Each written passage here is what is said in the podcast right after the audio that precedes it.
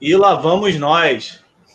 Boa noite, meus amigos, minhas amigas do Facebook. Hoje, de uma forma mais que especial, uma forma mais que, que querida, uma forma mais que esperada. Eu acho que é o, que é o grande, grande barato disso aí. E a gente está começando aqui o Hand History, que é mais uma participação do nosso canal do Goalkeepers e Beach Handball e Handball, que é feito por mim, pelo Marcão, pela Camila é, e pela e pelo é, e por vocês, né? Então a gente está começando um novo quadro, quadro novo, e não poderia ser diferente, não poderia ser é, tão especial para mim, principalmente, como está sendo em receber. Botei até a camisa do nosso time de coração para ficar bonito. Verdade, é verdade. Nosso querido André Menezes, mais conhecido carinhosamente como Teco. Para quem não sabe, o meu maior espelho no handball, meu, o meu grande mestre é, que eu trago com muito carinho tenho muito, muito, muito orgulho de poder fazer esse primeiro programa com ele. Quando vocês prestarem atenção no Hand History, é, vocês vão entender que hora vai estar eu, hora vai estar o Marcão, hora vai estar a Camila falando com alguma personalidade do handball, é, contando a história de ídolos que já passaram por gerações e construíram esse caminho que o handball, pelos atletas, vem cada dia melhor, é, aparecendo mais atletas, aparecendo títulos, aparecendo é, oportunidades, mas quem carregou o piano tem que ser lembrado. A galera que carregou o piano tem que ser lembrada, a galera que carregou o piano tem que falar, tem que ser escutada. E eu digo para vocês o motivo dessa live antes de eu começar oficialmente com o Theo. É, esse ano a gente perdeu muita gente, causa dessa pandemia maldita, mas a gente também perdeu muita gente por outros motivos. A gente perdeu um grande cara chamado Alfredo Mellen, que era, foi técnico do Terra, foi meu técnico, trabalhou muito pelo handball do Rio aqui, pelo handball do Brasil, é, em mundiais universitários, em seleções universitárias, né, principalmente no, no Rio, no alto rendimento e no universitário, um cara muito querido. E esse ano foi proposto fazer uma homenagem aqui no Rio, o pessoal aqui do Rio que trabalha com a parte da prefeitura, que é o Andinho, ele me ligou e falou assim: Jaime, eu estou querendo fazer uma homenagem para o Alfredo, trazer a família dele, né? Porque a gente tinha acabado de perder o Alfredo, é, e fazer uma homenagem também para o Leonir, que ainda está entre a gente, um grande nome que vai estar tá aqui qualquer dia com a gente. Em breve, provavelmente, programa 2 ou 3 vai ser com o Leonir. A gente vai conseguir fazer esse meio-campo. E ele correu atrás de tudo. O Alfredo virou o nome de uma sala dentro de uma Vila Olímpica, do Parque Olímpico de Deodoro uma sala lá de musculação, referente à educação física, referente a, a, a tudo que ele fez pela educação física, que um professor universitário muito querido também. E o Leonino não pôde ser homenageado. Por que eu estou contando essa história? Porque justamente por causa desse momento, quando o Andinho falou comigo aqui no Rio, é, ele virou e falou assim: Jaime, você não sabe a resposta que eu recebi do poder público. É, não se homenageia pessoas vivas. Cara, aquilo ali foi um... me deu um estalo. Eu liguei para Camila e para o Marcão em uma das nossas conversas no grupo de estudo, que excepcionalmente vai ser na segunda-feira, dia 21. É o nosso último da primeira temporada, que o Marcão está jogando a Liga Nacional, a Camila está nas correrias lá em Jundiaí, por isso eles não estão aqui hoje. É... E aquilo ficou martelando na minha cabeça. falei, cara, isso não pode acontecer de novo. Não vai acontecer. Por isso que o Leonir vai ser um cara que vai estar aqui com a gente, vai ser um cara que vai falar muita coisa para a gente também. É, e por isso que na descrição desse primeiro episódio, quando eu falei com o Teco, assim, ídolos têm que ser homenageados quando estão entre a gente, não só quando são lembranças. Então eu estou trazendo aqui o cara que eu considero meu ídolo número um, meu espelho, o meu grande incentivador, meu grande, um grande treinador. Fui companheiro de time, tive a sorte de jogar com o Teco. Vou voltar a jogar agora no Master.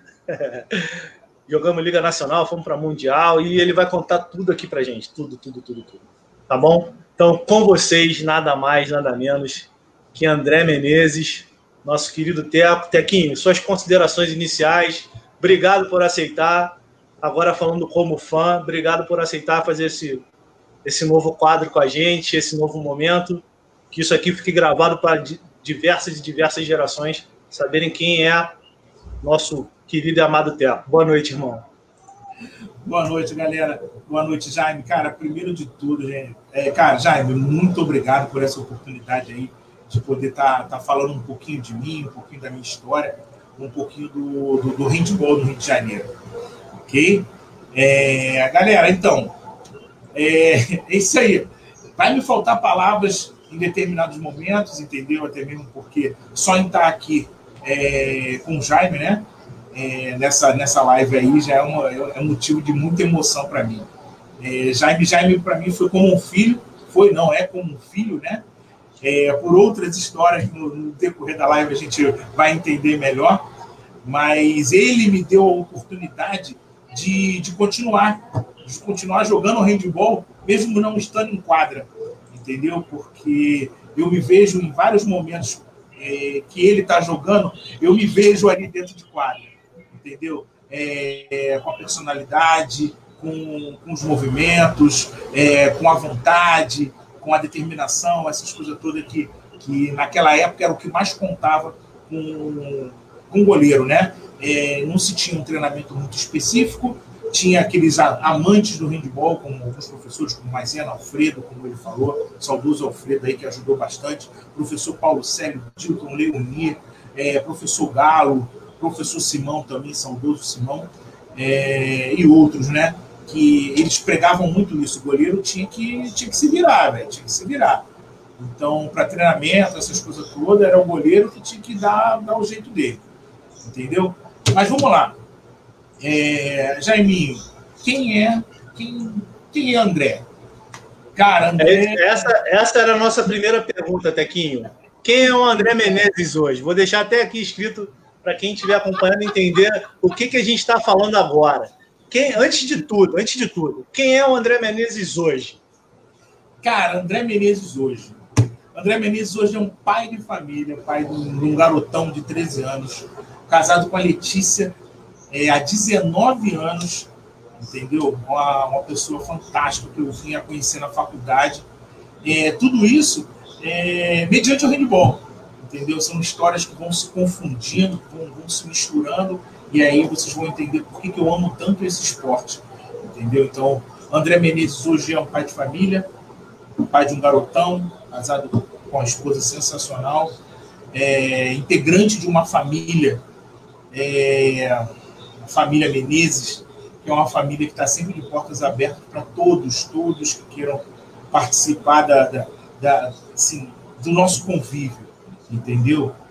É, trabalho hoje numa empresa de, de materiais médicos, é, fiz, estudei fisioterapia até o sétimo período e sou um cara feliz pra caramba por ter conhecido o handball, por ter conhecido pessoas assim como o Jaime e, e que, cara, o que, que é o André hoje? O André, o André não, é não é sem ninguém, não é ninguém sem o handball, entendeu? Eu fiquei três anos longe do handball, eu não queria nem assistir jogo de handball quando eu me aposentei, porque eu queria entender o que, que, o que, que eu estava sentindo. E, cara, isso fez tão mal para mim, tão mal para mim, que, que hoje eu não consigo me ver longe disso aí. Então, André Menezes, André Menezes é o Teco. Teco é o handball, parte do handball, não vou dizer que eu sou handball, vou dizer é parte do handball do Rio de Janeiro, um amante enlouquecido por esse esporte. Entendeu? Então, acho que é isso aí. entendeu? O André Menezes é esse cara aí, feliz, alegre, é, amante da vida, entendeu? E de bons papos, boas amizades que fazem parte de, de da, da, nossa vida, entendeu? Show. É isso aí. Vamos lá, vamos começar agora para o que interessa. Depois ah, a gente sabe. Você, você que não conhecia, né, que não teve esse prazer ainda de conhecer um pouquinho desse início do André Menezes, agora a gente vira a chave. Agora a gente vai falar do Teco. Por que o apelido do Teco? Caramba, o apelido Teco, cara, olha só, tem tanta controvérsia com relação a isso, cara, que é, é, é fácil a gente tentar chegar a um ponto comum. Quando eu e meu irmão começamos a jogar, é, logo de cara né, surgiram os apelidos que lembravam os gêmeos, né, sempre ligados a desenho. Né? Tinha o Faísca Fumaça, é, tinha Tic Teco, é, tinha os Super Gêmeos, é, tinha várias outras brincadeiras que se faziam, mas nunca se fixou nada a, a imagem Tipiteco, né? A, a imagem André e Ayrton, né? que logo depois veio a, a se transformar em Tiquiteco. Nós éramos jogadores da Casa do Poveiros, cara, quando a gente participou do primeiro campeonato carioca. É, era um clube que na época não tinha expressão nenhuma, entendeu? Assim, participou do campeonato uma vez só, naquele ano que a gente iniciou, em 88, e depois não, não participou mais de nenhum campeonato. Mas foi o, o clube que apresentou o handball de verdade para André e o Ayrton, entendeu? Então, esse, esse apelido Tico Teco ele veio surgir na Mangueira, quando a gente começou a jogar lá. É, por quê? Faísca e fumaça não, não, não encaixava, né? Não, não, encaixava com o jogo de handball e nem com a personalidade Tico e Teco, entendeu? Porque, assim, poucos aí eu acho que vão, vão lembrar desse desenho aí do, do Faísca Fumaça. Um era o bonzinho e o outro era o malvado e estavam sempre fazendo umas besteiras e não, não encaixava muito bem com a imagem de Tico e Teco. Na época a gente tinha o treinador que era o Maisena, que treinava a equipe infanto né, do, da, da, Mangueira na época, e o, e o César, que era um goleiro de Niterói, né, que sempre faziam essas brincadeiras né, com relação à a, a imagem do, do, do André e do Ayrton, e pô, vocês têm que ter um apelido, senão fica difícil saber quem é quem dentro de quadra, aquelas coisas todas. Aí surgiu a brincadeira tic-teco, né? Porque é, quem vai lembrar, quem lembrar né, do, do desenho Tic-Teco, vocês vão ver que o Teco ele tem aquela imagem de, de brincalhão, desconcentrado, tá sempre fazendo uma doideira, né? E o Tico é sempre o cara mais concentrado, sempre aposta mais no lado é, intelectual, da filosofia, aquelas coisas todas. Aí foi que surgiu o Tic-Teco, porque encaixava com a nossa personalidade. Entendeu? Então daí surgiu esse tipo de teco. Nunca, nunca um apelido foi tão bem colocado, né, Tequinho? É, não, verdade, verdade. Agora vamos lá, vamos, vamos para a ordem cronológica das coisas. Quando você começou no esporte? Você já começou no handball? Você começou em outro esporte? Como é que foi até chegar lá? O que, que você viveu antes de chegar ao handball? Cara, olha só, antes de, de, de jogar o handball, né, de, de começar a aprender a jogar o handball, a gente não tinha.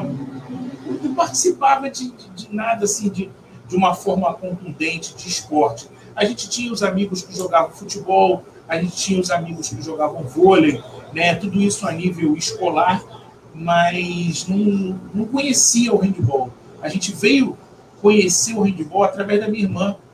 A minha irmã disse que ela, na escola, né, que veio a ser a mesma escola onde a gente estudou quando criança, é, ela veio ter o conhecimento a participar de jogos estudantis né, na modalidade handball. E aí essa coisa ficou gravada na cabeça, né, cara? Pô, a gente viu a nossa irmã jogar e, pô, esse esporte parece ser interessante. E, e a gente nunca mais teve contato com, com handball. Para você ter ideia, minha irmã jogou de, campeonato estudantil de handball quando a, ah, o campo de São Cristóvão, né, que hoje é, é, a feira de São Cristóvão, era, era um complexo esportivo. Tinham várias quadras poliesportivas dentro daquele complexo ali e os esportes, o esporte estudantil era praticado lá. Eu cheguei a ver a minha irmã é, participar de jogos dentro do, do pavilhão de São Cristóvão. E isso ficou marcado na nossa cabeça, entendeu? Pô, a minha irmã praticava um esporte, a gente foi ver esse esporte, e depois disso a gente nunca mais ouviu falar de handball. Né? Aí, com o tempo, né, a coisa foi passando, e a professora de educação física que incentivou a minha irmã é, veio a, um tempo depois incentivar esse esporte também na escola onde a gente é, estudava e surgiu a oportunidade da gente conhecer o handball. Então, o handball começou mesmo é, por incentivo de uma professora, dona Regina, entendeu? Que sou muito grato a ela, entendeu? É, por ter apresentado esse esporte para a gente. Grato também, claro, à minha irmã por ter, ter mostrado que existia alguma coisa além de, de futebol, vôlei, basquete. Né? Então, foi por aí. Foi por aí que começou o, handball, entendeu? A gente é, aprendeu, viu o handball e, primeiro de tudo, a gente viu na escola. Entendeu? Esse aí, então, foi, foi um mix de como você começou aí na escola, né? Então, você teve essa vida aí na escola. Isso. E aí, quando é que você migrou? Quando, quando, como apareceu a oportunidade de você migrar para jogar em um clube, né? A gente aqui no Rio falava antigamente que é atleta federado, né? Quando pô, surgiu a oportunidade do handball em clubes? Caramba, então, cara. É... O handball, ele apareceu pra gente por quê? Na época, né, os, o, quando a gente terminou o, o, primeiro grau, né, na época, que era de, de quinta ou oitava série, a gente foi para o colégio estadual, né, eu fui para o colégio público Fronten e o meu irmão foi para a Fundação Bradesco, que é um colégio federal. E, a princípio, só tinha aquele esporte é, escolar. Só que, como a gente já tinha tido um, um incentivo, né, uma, dessa professora Regina, que eu nunca mais vou esquecer na minha vida. A mãe dela hoje é minha vizinha, né? Ela mora também aqui no bairro onde eu moro, no Rio Comprido. É, essa coisa ficou marcada. Então, o handball surgiu para a gente quando a gente foi saiu do colégio municipal pro, do primeiro grau e foi para o segundo grau. Por quê? Porque nesse como só tinha o, esporte na escola, a gente ficava com muito tempo ocioso. E a minha mãe é, chegou para mim, para meu irmão, e falou assim: olha, é, agora que vocês vão estar com mais tempo, né, aquela coisa de já não estar tá mais nas asas, sobre as asas da mãe e do pai, vocês vão ter mais tempo livre. É, eu queria que vocês escolhessem um esporte para vocês poderem praticar, para vocês poderem desenvolver. Cara, na mesma hora, assim, ó, pá, veio aquele estalo na cabeça e a gente, caramba, a gente quer, quer praticar o handball. Só que, cara, a gente nunca tinha escutado em lugar nenhum aonde se praticava handball. E a gente começou a pesquisar no jornal. E aí apareceu um clube, é, que é até perto aqui de casa, que era o Monte Sinai, um professor Sérgio Guimarães, né, que depois de um tempo a gente veio, ele veio a ser presidente da federação e a gente teve mais oportunidade de conhecer o handball é, através dele. Né? Então a gente começou no Monte Sinai, para ter ideia, cara, no Monte Sinai era só eu e meu irmão dentro de quadra a gente ficava brincando de gol a gol. Era uma coisa muito louca. Aí depois o Sérgio Guimarães abriu uma escolinha de handball na Casa do Poveiros, que aí foi onde começou a caminhada é, de clubes do, do Tiquiteco.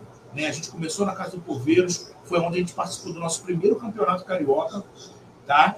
E logo depois a gente foi convidado pelo professor Marcelo Sodré, que para muitos conhecem, né, com, com intimidade, é o professor Maisena, é, levou a gente para Mangueira, levou a gente para a escolinha. Então, esse aí foi, foi o início de tudo, onde a gente começou, a gente é, viu pela primeira vez jogadores de handball, entendeu? É, praticando handball na Casa do Coveiros, e logo em seguida a gente viu já a evolução de gente treinando o handball na, treinando no fundamento né, do handball na, na Mangueira. Então, esse aí foi, a gente conta como o passo inicial de tudo. Então, legal. Já que você citou, deixa eu.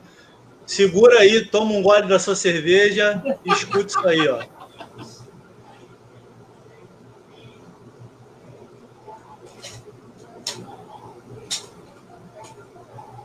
Putz, caramba, caramba, Jaime, eu tô sem som, mas, cara, aí, pô, velho, aí tu me destrói. Aí tu me destrói. Espera aí que eu vou, eu vou tentar parar aqui. Vou dar, vou dar uma parada aqui e vou tentar botar de novo para ver se você consegue escutar. Tá, beleza. Que isso. Vamos lá, vamos lá, de novo, hein? Vamos lá. Caramba, eu não sei se. Não, não sou eu, cara. Deixa eu ver se é o som dele aqui. Não, não é também. Cara, tá vindo sem som, velho. Não acredito.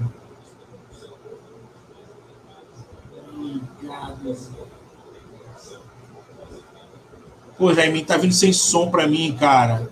Tá sem som? Calma aí. É, vamos, é. vamos tentar resolver. Vamos tentar resolver. Vamos tentar resolver aqui. Deixa eu só parar aqui. Um mais é, né? Primeiro programa é assim mesmo. Primeiro programa é assim mesmo, cara. Não, é, não. Normal, normal. Até a gente se acertar, é normal isso aí acontecer. Não, não aí. Isso cara, mas só em ver. Não é problema pra gente.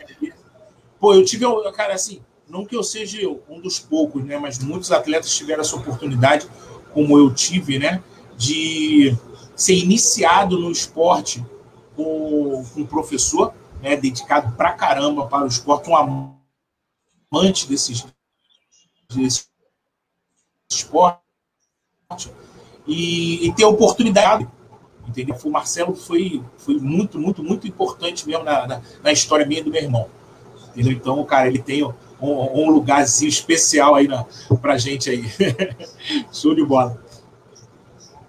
Vamos tentar mais uma vez para ver se vai. Calma aí. Vamos. Porque para mim tá saindo som, não sei para você. Então, vamos lá, começando do zero. Deixa eu aumentar aqui, tá tudo no máximo. Já botei compartilhar com áudio. Vamos dar o play. Deixa eu ver se o pessoal da transmissão está conseguindo ouvir.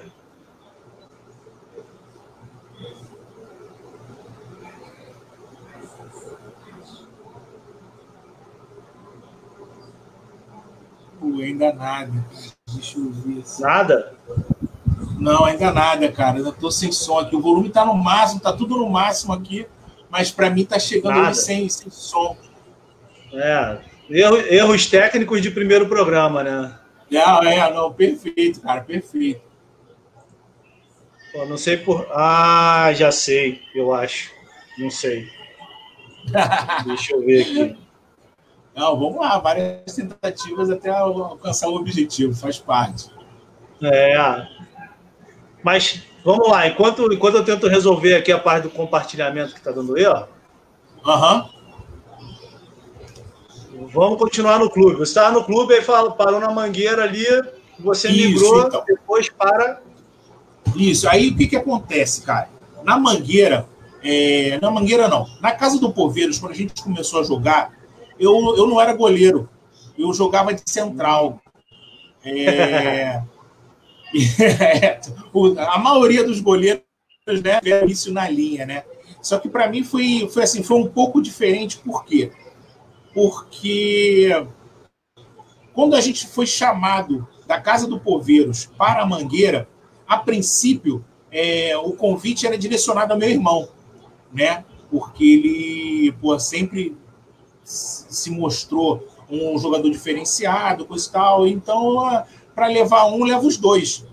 Né? Então, na Mangueira, eu seria só mais um jogador, porque lá já existiam jogadores assim que eu nem imaginava. Quando eu cheguei lá, eu vi que era um central, eu falei assim, cara, surreal. Tô vindo aqui para ser um apanhador de bola e mais nada. Aí, aí começou essa brincadeira. Né? Aí é onde entra o papel do, do Maisena ele veio conversar comigo, porque na casa do Poveiros a gente teve um jogo que a gente não teve a presença do, do nosso goleiro. E aí eu acabei indo para o gol. Entendeu? E como eu já jogava futebol com os amigos, né? Já tinha algum, alguma habilidade no gol, é, isso aí acabou sobressaindo. Né? Então o Maisena viu essa oportunidade, de repente, de, de fazer o convite. Ué, quem sabe? Você não, não quer treinar como goleiro?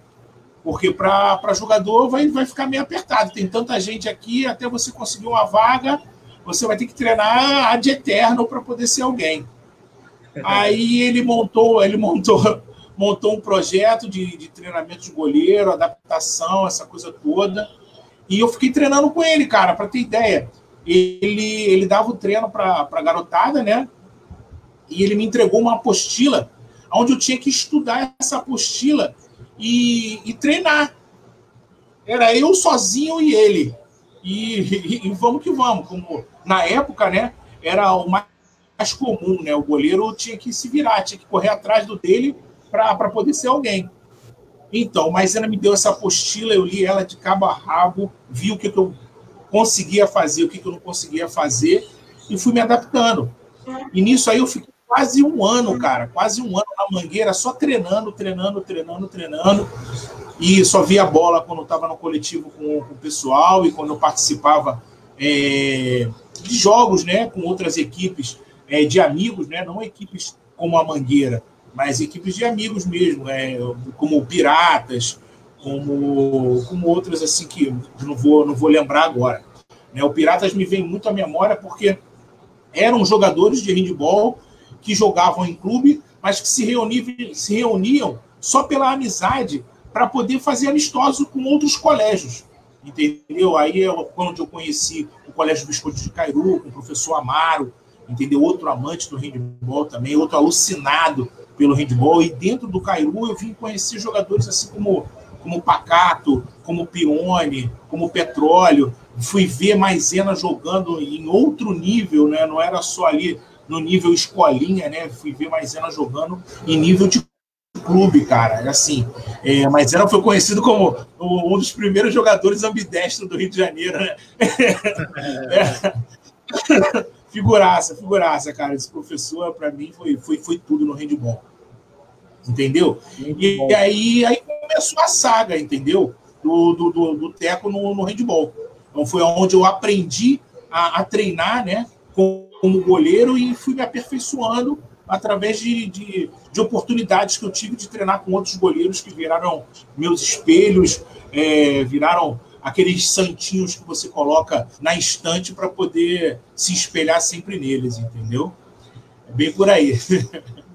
Muito bom. Tequinho, misturando agora clube com handball universitário. Eita, handball universitário, cara aí é que a gente começa a, a, a, quer dizer, antes disso, né, começa a coisa já começa a pegar. Por quê? Antes do handball universitário surgir na nossa vida, surgiram outros clubes como Vasco, como Flamengo, como é, o Nilópolis, como Niterói, Caxias, a PCF, Mangueira, né, que esses aí foram, foram na verdade, é, foi o nosso aperfeiçoamento. Né? A gente foi conhecendo outros, eu fui conhecendo outros goleiros, é, tendo a oportunidade de ver eles jogando em alto nível, como por exemplo é, Sapo, Dentinho, todos dois no Rio de Janeiro. É, eu fui ver Jabá jogando, eu fui ver Checha jogando, que são dois caras que são ícones para mim no, no handball, entendeu? É, Alex Keck, também saudoso Alex Keck, é, que já nos deixou já há algum tempo. E aí eu fui vendo, né, realmente, cara, o que, que era ser um goleiro de handball. Entendeu? E aí, jogando pelo Vasco, né, eu, tipo, treinadores como Leoni, Paulo Célio, Dilton, Alfredo, a gente veio a ter a oportunidade de, de conhecer o, o handball universitário. Né? É, jogamos pela Castelo Branco, participamos de, de dia olímpico, é, de campeonatos universitários, a gente, ganhou pela Castelo Branco, jogamos pela Universo também, onde foi, foi, a, foi a universidade que, que levou, acabou levando a gente né, para um campeonato mundial. Né? Mesmo assim, a gente ter, ter ganho nenhum campeonato universitário, é, jogando por nenhuma das duas faculdades, a gente veio a, a, a jogar um, um, campeonato mundial é, através dessas faculdades, entendeu? Que colocaram a gente em outro patamar né, para participar. E o campeonato universitário, cara, olha só, para muita gente, é, hoje em dia, principalmente, né, cara, é, ficou meio, meio que para trás, meio que deixado de lado, né? Se não fosse pela, pela Universo aí, fazendo parcerias aí com, com outros, outro, outros estados para poder participar de, de campeonato, eu acho que o campeonato universitário, teoricamente, morreu, né? Se não fosse essas iniciativas, a gente não, não teria mais é, visão para isso. E o... Tá legal essa, essa volta das atléticas, né, para participar. Isso, agora. cara, isso aí, é, a volta das atléticas, cara, deu uma força absurda pro, pro handball universitário. Acredito eu que seja o caminho certo para esse retorno. Entendeu? Tem outros tem jogadores, cara. Te interromper para tentar não. compartilhar de novo aqui. Tá, não, tranquilo, vamos lá. Vamos tentar botar ordem nessa bagaça aqui. Vamos lá. Senão, senão eu vou para a estratégia antiga. A estratégia antiga sempre funciona. Deixa eu só Opa, ver. Aqui. É, isso aí não tem jeito, né, velho? se, não dá, se não dá na técnica, vai na vontade. É, é isso aí. Deixa eu só achar aqui que eu quero baixar para te mostrar. Que é bem legal, por sinal. Pô, mais estilo, cara. Deixa eu ver aqui. falar Opa! Essa eu acho que agora, eu, eu acho que agora vai. Vamos lá.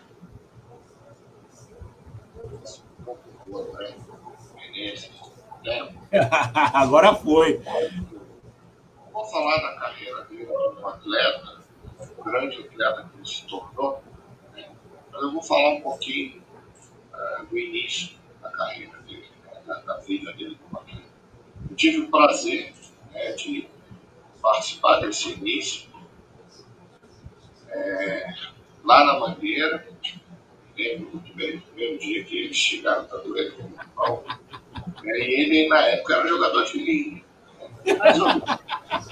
E, como sempre nós necessitamos né, de, goleiros, né, eu fiz o convite, ele aceitou prontamente. Uma professora de grupo 100 e a partir daí começou. É, foi um cara que sempre se dedicou demais aos treinos, sempre ouviu muito e tinha uma facilidade de aprender, de assistir jogo de futebol quando eu me fosse. E com o passar do tempo participamos do, do torneio de Niterói, antigo Pedro Cardoso, que era infantil na época, e não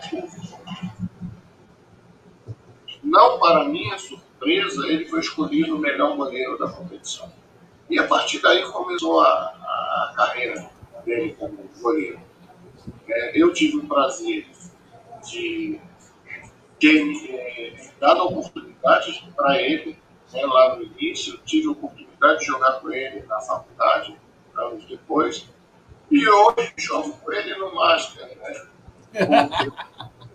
Mas sempre foi uma pessoa excelente. E aí que vem o grande detalhe. Eu tive a oportunidade de participar de vários momentos da vida dele. É, momentos bons e momentos ruins. E eu sempre vi a força que o André tem em relação à vida.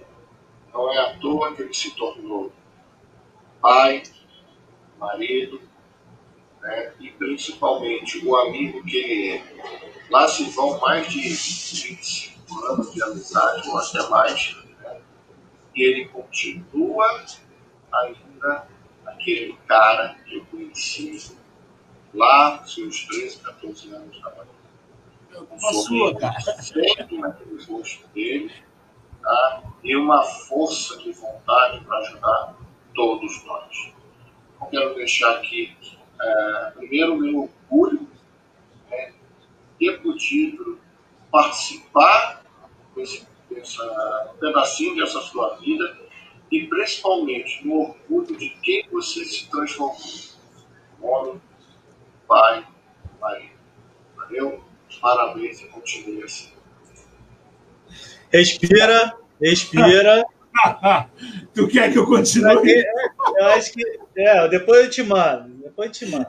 Calma, calma que não acabou. É, Pô, pelo amor de Deus, velho. Pra quem não sabe também, o Maisena foi o cara que me apresentou o handball. Olha isso, cara. Olha como Lá é na escola. Essa história se confunde, né? cara. Pequinho, tem um monte de mensagem aqui. Enquanto você se recompõe, eu vou lá. Ivanei. Ah, meu. Deus do céu. Deixa eu ver mais. Leandro Norte Dória, lá da Castelo. Felipe, Filipão, do Chocareia. Professor Ralph, lá de Marialvo. Ronan, de Nilópolis. Show, show de bola, cara. Everton lá de Guaratiba. Chacrinha de Niterói. Opa, outro professor aí que também Alexandre fez parte meu irmão querido. Ixi, nem me fala isso daí. Figuraça Tiquinho, não vou nem falar que Tiquinho tá aqui. Mas... É, né? Renato Moura. Então, galera, o som tava baixo mesmo. O som da gravação ficou baixo, mas é, depois eu passo para Teco. Ele escutou, ele conseguiu escutar. Sim, mas sim. calma que ainda não acabou. Calma que não acabou ainda. Guilherme Oliveira, Fábio Oliveira, Lango. É... Caramba, Lango, Lango também, participei do campeonato universitário com ele, figuraça também. Tem uma história com o Lango aí sensacional. Marcos Neto, lá do Legião, lá do Cefap. Pô, Opa, perfeito. Vamos ver ele bem e participando aqui com a gente. O cara que é um dos corações do Master aqui no Rio, né? Exatamente, exatamente. Pô, o cara Beijão, Marco. Tá mantendo aí o Master. Ivo Luiz, Rui Sanches, Carlos Eduardo Botino. Ah, pessoal Meu Deus é... do céu, cara. Deixa eu ver mais aqui. PC, mais um goleiro. Opa, Os goleiros mais um goleiro mundo, aí. cara. Os goleiros dominam o mundo. Não, é, perfeito, então, vamos lá. cara. Bom demais. Vamos. Dando prosseguimento, Tequinho, falamos um pouquinho de escola, falamos um pouquinho de clube, vamos falar um pouquinho de, de handball de praia. Caramba, handball de praia, cara, handball de praia. É, cara, quando o handball de praia começou, cara, é, assim, as coisas ainda eram meio confusas com relação à regra, essas coisas todas, né? E aí o professor, professor Leoni, estudando, grande estudioso, como ele sempre foi, né, cara, do handball, estudou as regras do, do handball de praia, a, junto com o professor Guerra também, e foi adaptando, né, a equipe que era na época do, do Vasco, ele montou a equipe, uma equipe B, né, além da equipe do Vasco, ele montou a equipe do Guaíba também, como handball de praia, e, e aí foram surgindo, né, assim, os problemas das regras iniciais do handball de praia, as adaptações, as correções da regra. Então, vamos dizer assim, o handball de praia, quando surgiu aqui no Rio de Janeiro, é... Tequinho foi um dos primeiros goleiros a experimentar essa delícia que é jogar o handball de praia, velho. Pra, pra, e, e, a gente vê hoje até onde essa garotada foi, cara. É sensacional, sensacional, cara. Pensar que, pô, Jaime já teve de fora do campeonato aí, pô, handball de praia. Mas isso é uma história que ele vai contar para vocês aí qualquer dia. Dia, um dia, um dia. É Tem aí. muita gente para falar isso de mim ainda. Mas vai ser bom, pessoas que vão lembrar dessa história também aí, cara. Nada como um treinozinho à noite, né, para dar tudo errado. É, exatamente. Aquela iluminação da luz só. É isso, isso aí, cara. Coisa horrível. Nego reclama hoje de treinar em Copacabana ainda. Cruz credo, cara. Ele não sabe o que é treinar na, na praia com um dia de chuva. E o Flávio Cacilante, Flávio Cacilate falando assim: toda vez que tiver um trovão, pula pra gente não tomar choque. Surreal. Tá eu, eu, eu, gosto de você porque você, sem acertar, tá acertando. Toma mais um gole da cerveja aí. Vamos nessa. Toma mais um gole da cerveja aí e assiste isso aqui. Hum, hum, hum. Ah, não, não, não. Meu irmão, meu irmão. Vamos lá, falar o que do Tequinho, né, cara? Tive um prazer enorme de, desde cedo, começar a jogar com o Teco, de conhecer aqui o Tico. Falar do Teco sem o Tico, falar do Tico sem o Teco é difícil, porque para mim são duas pessoas que sempre tiveram na trajetória de atleta juntos. Só que hoje é para falar do, do Teco. Eu não sei se eu vou conseguir falar um minuto do Teco, é muito difícil, mas eu vou tentar. É, desde Mangueira, né? Sei lá, 20 anos jogando juntos. Passamos vários clubes juntos, até acabar no Vasco. Jogamos Jube juntos. Curtimos várias derrotas juntas, várias vitórias. Fomos uma seleção brasileira universitária juntos. Como a gente se divertiu, como a gente aprendeu juntos. É, jogamos beat juntos. Então, o Teco, a, toda a minha carreira do handball, praticamente o Teco estava junto. Né? Então, como pessoa, é o que todo mundo está falando em vídeo aí, uma pessoa amiga, parceira, companheira, carinhosa, amorosa, sempre com um sorriso no rosto, sempre com aquela energia boa. É bom a gente estar do lado de, de, de pessoas com energia boa. Em relação ao goleiro, que bom que eu joguei no time dele. é, porque eu joguei muito pouco contra o Teco, eu não me lembro. Acho que era só em treino mesmo.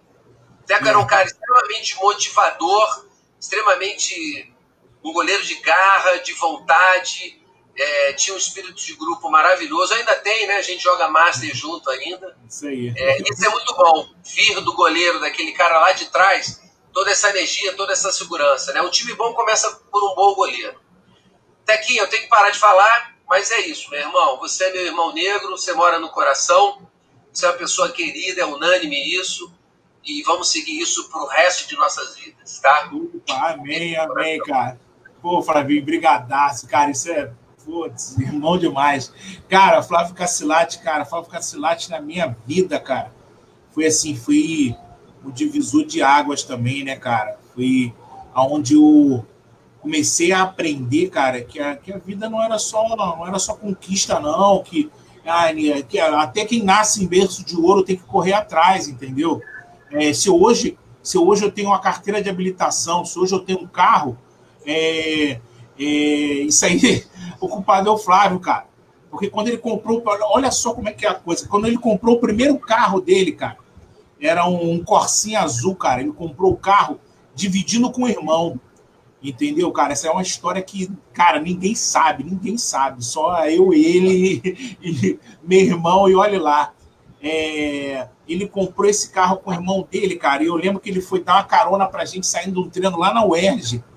E ele falou, falando do carro, né, cara? Amarradão no carro, primeiro carro que eles compraram, não sei o quê.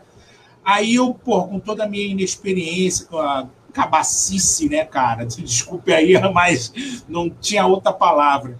Eu virei para ele e falei assim, pô, Flavinho, mas, pô, com dinheiro é mole, né, cara, comprar carro. Aí ele virou para mim de pronto, assim, cara, não, não, não, não é assim não, cara. Esse carro aqui eu comprei, cara, juntando dinheiro, juntando forças com meu irmão. O carro a gente ainda tá pagando é, com o nosso suor, cara. E, porra, eles estavam abrindo academia, cara, a, a, lá, lá na Barra, né? A, a, não sei nem se posso falar o nome, mas vai que vai. É Cacilate é, Musculação, né?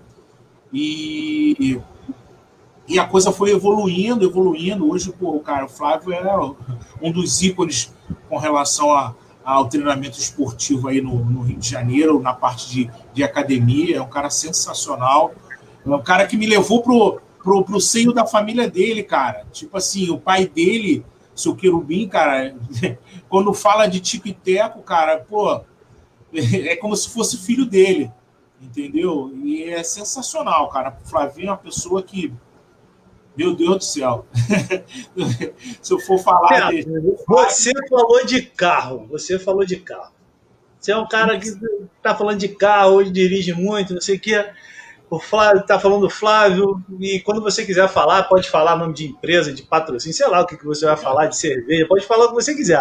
A live é sua, é sua, é sua história para a gente aprender e para quem não teve oportunidade de conhecer você, pô, ter esse prazer e poder assistir. Isso aqui vai estar no YouTube depois, vai estar lá no Spotify para ser um podcast, para quando quiser escutar dirigindo, escutar fazendo sua academia, vai estar lá também. Então, zero mundo da temporada do Hand History. Senhora.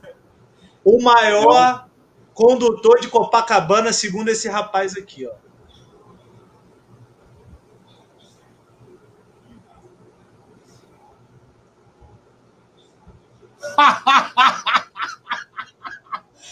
Fala sério. Você vai lembrar dessa passagem. Você, o Hector e o Anderson do Caxias. Comentando em relação a dirigir, né? Você liga o carro se dirigir. Lembro. Bater a puta, fez a fuga e esqueceu de fazer. Vou falar de pular para tirar o carro para disputar grande. Lembra dessa? Né? Para tirar o carro foi difícil. Tem muita história. Pô, muito tempo todo. Oh, meu Deus do céu, cara. Não tem que dar lembrada dessa aí. essas coisas. Quando tem que abraçar aí, cara, tudo de bom. Beijo de coração, irmão. Manelzão, um dos caras também, um dos batalhadores que a gente tem no handball, que já fez tanta é história aqui em São Paulo. É, tem um coração do tamanho do mundo que tá fazendo, está fazendo umas ações muito legais durante essa pandemia de Isso. recolher alimentos, distribuir alimentos. Manel é um cara fora do comum, cara. Mas, pô, Manel, Manel é emocional, Tequinho. Conta essa história direito aí. Como é que foi essa história aí? Tu entrou na curva e esqueceu de fazer a curva? Que isso? É, cara, olha só, pô, eu não tava nem. Cara, eu, já tava como? É, a gente tinha saído de uma festa, se eu não me engano, cara. Eu acho que era em Caxias, se eu não me engano. Uma festa do, do, do, do time feminino. E, pô, eu tava amarradaço para dirigir, cara. Eu já tava, eu já, já era viciado, doido para dirigir. Aí nesse dia eu falei, pô, Manel, não, eu vou, eu vou levar o carro, deixa eu levar o carro, não sei o quê. O Manel, pô, coração gigante, né, cara? Falei assim, não, então vai lá, cara, vamos lá, vamos embora, vamos levar o carro aí. Rapaz, assim, a história começa antes, né, cara? Quando a gente foi sair de lá, na mesma rua, já tinha os dois quebra-mola, velho, que eu não sei nem como é que a suspensão do Manel aguentou. A gente já veio com veio batendo no, em quebra-mola, não sei o quê. Aí o Manel, pô, até vai devagar, pode olhar a curva, não sei o quê. Aí a gente ia entrar na Dutra, velho. Aí, eu, pô, eu fiquei meio que assustado, né, cara, com o volume de carro. Aí naquela de vai olhar para a esquerda para poder entrar para a direita, né? Os carros estavam vindo, eu falei assim, olha para um lado, olha para o outro, mas esquece que tem o meio fio, né? E aí, como é que faz? Muito bom, por eu ver o vídeo eu morri de rir, cara. É... Mas voltando ao centro da, da história, que é também, depois dessa parte emo emotiva, dos amigos falando, uma parte que você viveu, Teco, que a pessoa também quer saber, o pessoal que não conhece também conhecer um pouquinho. Seleções. Como é que foi passagem em seleções suas? Cariocas, Universitária Brasileira? Conta aí um pouquinho pra gente. Então, cara, então, olha só. É, isso aí, cara, começou, cara. A primeira seleção que, que eu participei foi uma seleção carioca, tá? Onde a gente foi, foi jogar um campeonato em Teramo, né, na, na Itália. Cara, era assim, era uma. Não era, cara, não vou dizer que era uma oportunidade. Né? Cara, foi uma coisa que, que surgiu na nossa vida que a gente nunca imaginou, cara. Eu e meu irmão, a gente nunca imaginou que poderia participar de um campeonato de seleções fora do Brasil, cara. Eu mal tinha saído do Rio de Janeiro, entendeu? Pô, a minha vida toda foi Rio de Janeiro. O mais longe que eu fui foi, foi São Paulo quando eu comecei a jogar, que meu pai e minha mãe viajaram para curtir o final de semana juntos, e aí Leoni convidou, numa sexta-feira, convidou eu e meu irmão para poder compor a equipe da Mangueira, e a gente só ligou para casa. Quando a gente ligou para casa, meu pai e minha mãe já tinham viajado, e aí minha irmã falou: se vocês quiserem ir, pode ir, eu seguro as pontas. Aí a gente viajou, cara, escondido de pai e mãe, tá ligado? Para poder jogar o handball, mano. E assim, aí a coisa começou por aí. Né? Então a gente, quando, quando surgiu essa oportunidade de ir até, a gente nem acreditava que, que a gente ia conseguir. Tipo assim, garotos humildes que não tinham é, trabalho, a gente nem era militar na época ainda. É, depois é que, no ano seguinte, né, que isso aí foi em 92, essa oportunidade de ir surgiu em 90, final de 90, início de 91. É... Caramba, é complicado falar sobre isso, cara. Porque Teramo, cara, Teramo foi a primeira vez que, que eu me vi numa situação é, complicada. É, treinamos um ano inteiro, entendeu? Pela seleção. E... Pô, chegou na época da viagem, pô, não tinha que se comprar passagem, essas coisas todas. Não tinha, não tinha dinheiro para levar os dois, sabe? Eu não tinha dinheiro para levar Tiquiteco. E Tiquiteco não tinha como se virar para poder bancar uma viagem dessa. E aí surgiram pessoas na nossa vida né, que, que bancaram isso daí, como professores da escola, que bancaram uma parte da nossa viagem. Pai e mãe não tinham de onde tirar, mas se viraram para fazer isso acontecer. Jogadores de Niterói, que eu nunca vou esquecer na minha vida, como o Bruno, Evandro, do Nico, o Tito de Petrópolis, o pai dele com um coração gigante, cara, coração gigante. É, é, bancaram, bancaram a passagem, né? bancaram a passagem do Teco. E eles tiveram a difícil missão de escolher, né? Tico e Teco. Eles tinham que levar, eles tinham que levar um dos dois, cara. Eles decidiram levar o Teco porque na época caramba, sabia que ia ser tão difícil. Na época eles tinham uma, equipe, uma excelente equipe na mão, mas o melhor goleiro que eles tinham naquela época, aí, nessa hora aí, eu rasgo a modéstia e falo que com o trabalho do Maisena eu era, sim, naquela categoria, o melhor goleiro que tinha no Rio de Janeiro, entendeu? E eles falaram, cara, vamos concentrar esforços para poder levar o goleiro o Teco para participar desse campeonato. E foi o primeiro campeonato mundial, né, que eu posso dizer assim, um mundial de seleções estaduais, foi em Termo, na Itália, quando, gente, quando eu, participei sem meu irmão. Foi difícil pra caramba, mas foi sensacional. Um campeonato assim que eu cheguei, eu cheguei lá com a, com a mentalidade completamente diferente né, de outros atletas porque aquilo lá podia ser a mudança da minha vida. Nessa época, isso aí foi em 1992. Eu já tinha ingressado na, na vida militar, já fazia uns seis meses, e tipo, dois meses antes, um mês antes da viagem, a gente tinha solicitado autorização para viagem para Brasília, para o Major Brigadeiro, é, lá em Brasília. E no dia que seria o dia da, do vai o, vai o racha, né? É, eu estava em forma no batalhão, aí na época, Tenente Almir era o comandante da companhia de polícia onde eu, onde eu era integrante. Ele, na formatura de início de expediente, ele me chamou à frente da tropa e, e antes do, de ser lido o diário do dia, né? Ele diante da tropa, virou para mim e falou que, que, infelizmente, eu não ia poder participar do campeonato. Mas como eu era militar, cara, tinha que ser forte, né? Então, segurei aquela onda na hora ali, né?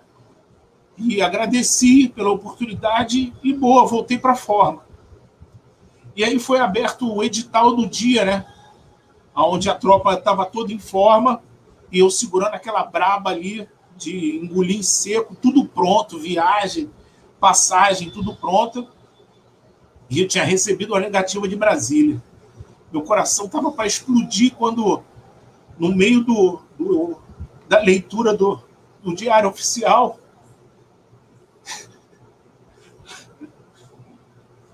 saiu a minha autorização, cara, de Brasília. E o e o comandante falou que era uma honra para eles ter um integrante da nossa seleção fazendo parte das fileiras da aeronáutica. E, e a gente, que a gente não, né? Que eu tinha a honra de carregar a, o brasão da FAB para um outro país representando uma seleção que para eles não era só uma seleção carioca, não era só uma seleção estadual. Para eles era uma seleção brasileira. Que essa era a forma que a, a Força Aérea via as convocações dos seus, dos seus integrantes. Aí, caraca, fui, fui pesado essa já. Ficou pesadaço. Mas vamos lá.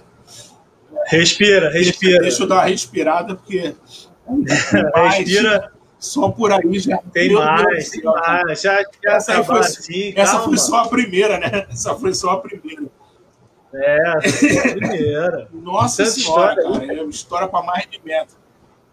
Tem uma história boa também, quando você tinha um probleminha de lançamento que um cara quer contar aqui Não, não, não, Sapo, fala sério que é você.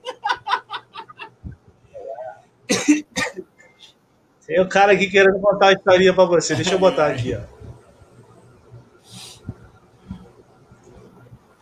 A história de um lançamento aí. Esse aí, meu irmão, meu professor. É, o prazer de ter jogado com perto. É, é, poder falar que ensinei algumas coisas a ele, poucas Algumas. coisas, Modesto ele, né? eu acabei de berço. Não foi fácil lapidar ele nos nossos treinos. Mas uma passagem que foi muito marcante entre a gente foi uma vez que ele estava com o braço descalibrado no treino. E aí eu falei para ele, ó, Débora, vamos fazer o seguinte, quando você for lançar assim que não tiver com segurança, lança no chicote. O chicote cai certinho na mão. Aí ele foi e lançou. E caiu certinho na mão do, do atacante. Na primeira oportunidade. E eu também, lógico, né, que ajudei mais uma vez esse grande amigo, grande aluno, grande parceiro. Isso aí, um forte abraço aí, Thiago. Tchau, tchau. Pô, E aí, cara. conta, conta essa história aí pra gente. Conta essa história aí pra gente. Pô, então, Aproveita cara. assim, se, se a gente tivesse sentado junto para poder conversar e você montava, montasse essa, essa live mediante a nossa conversa, é, ia ser engraçado. Por quê? É, sapo, cara, sapo já era, já fazia parte, né, do meu ciclo de amizade, né, do meu ciclo de, de professores na época. E isso aí tem tudo a ver com a história que eu estava contando aí de Teramo. Por quê? É, Teramo foi bom demais para mim, mas foi uma das grandes decepções da minha vida. Porque eu cheguei a uma final do campeonato mundial, né, que seria o campeonato mundial de seleções, com o time da Itália. E, cara, o jogo pegando fogo, eu fazendo das tripas coração para poder manter o nível da, da equipe, entendeu? No, no máximo. A gente tinha a presença da seleção brasileira com Checha e Jabá sentado na arquibancada, torcendo pela gente, cara. Impressionante ver esses caras na, na arquibancada, entendeu? Então era, era tipo assim, tô jogando numa vitrine que eu não vou ter oportunidade nunca mais na minha vida. E nesse jogo, cara, contra a Itália, é, a gente tava, o jogo estava empatado, faltava uns 10 minutos para poder acabar o jogo. É, o jogador da Itália foi para o arremesso. Aí o, o nosso, nosso base era o, o Tunico. Tunico, não, Tinu, é Tunico, era o Tunico. Ele conseguiu tocar nessa bola, né? Na hora que o cara arremessou, e a bola sobrou livre na minha mão, cara, dentro da área. E aí o Evandro, né, o Saúva, na época, era o nosso ponta direita, né? É, porra, saiu disparada, tipo, meia quadra, só eu e ele, né? Eu com a bola na mão e ele no outro, na outra metade da quadra, sozinho.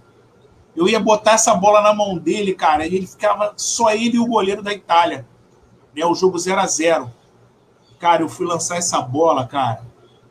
É, a minha desculpa na época foi que eu escorreguei na poça d'água. É mentira, cara. Mentira.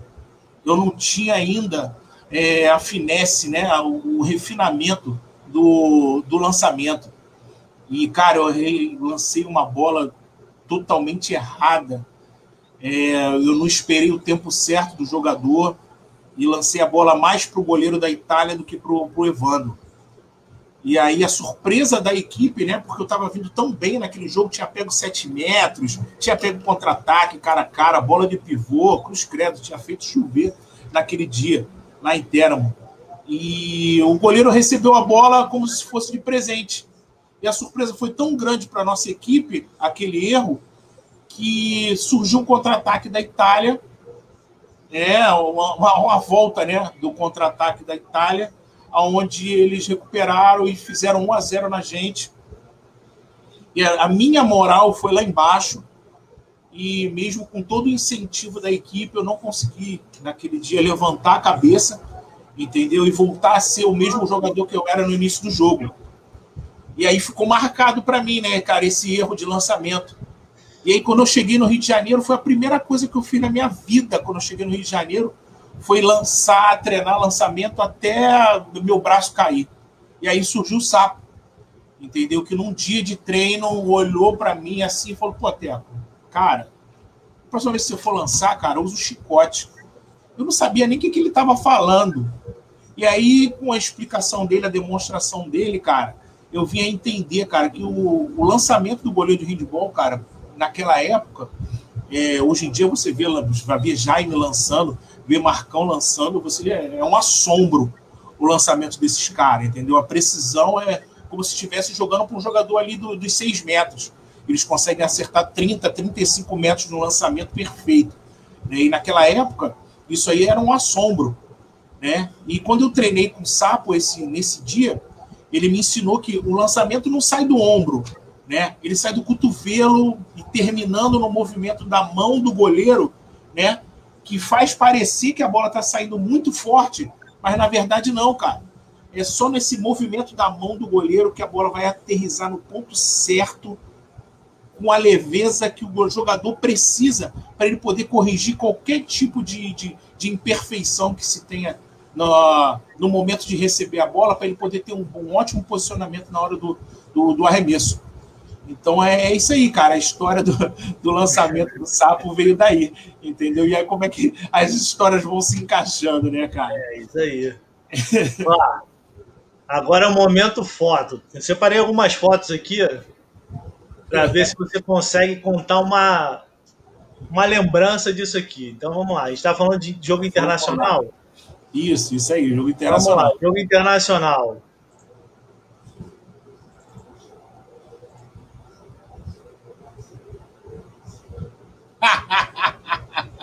então, cara, esse aí, cara, esse aí foi o foi o campeonato universitário, cara, a seleção brasileira que a gente participou, entendeu? É, cara, foi sensacional aí que a gente pôde participar junto. Eu e, e esse garotão aí que tá, tá conversando com a gente. Para mim foi um momento único, né, cara? É como eu falei para vocês aí. É, eu tive a oportunidade de jogar com meu filho, dividir a quadra com ele, entendeu? Foi, foi, foi bom demais. E nesse campeonato aí, cara, também tem uma história engraçadíssima de, de superação. Cara, já imitar em pé aí, cara, só Deus sabe como. Ele tinha, ele tinha um abscesso na canela, né, que ele adquiriu aí no, no, no período de treinamento. Pra, foi até antes do período de treinamento, nem lembro direito como foi que ele conseguiu. Uma semana antes. É, uma semana antes, quando a gente estava treinando lá no Tio Sam. É, essa seleção aí, cara, foi rodeada de, de, de, de detalhes que o professor que está em pé aí, o professor Clóvis, é, foi um cara, o professor Clóvis e o professor Leoni, foram pessoas que, que, que, que deram uma oportunidade para um goleiro que já estava estourando a idade, né? Que, que, sou eu.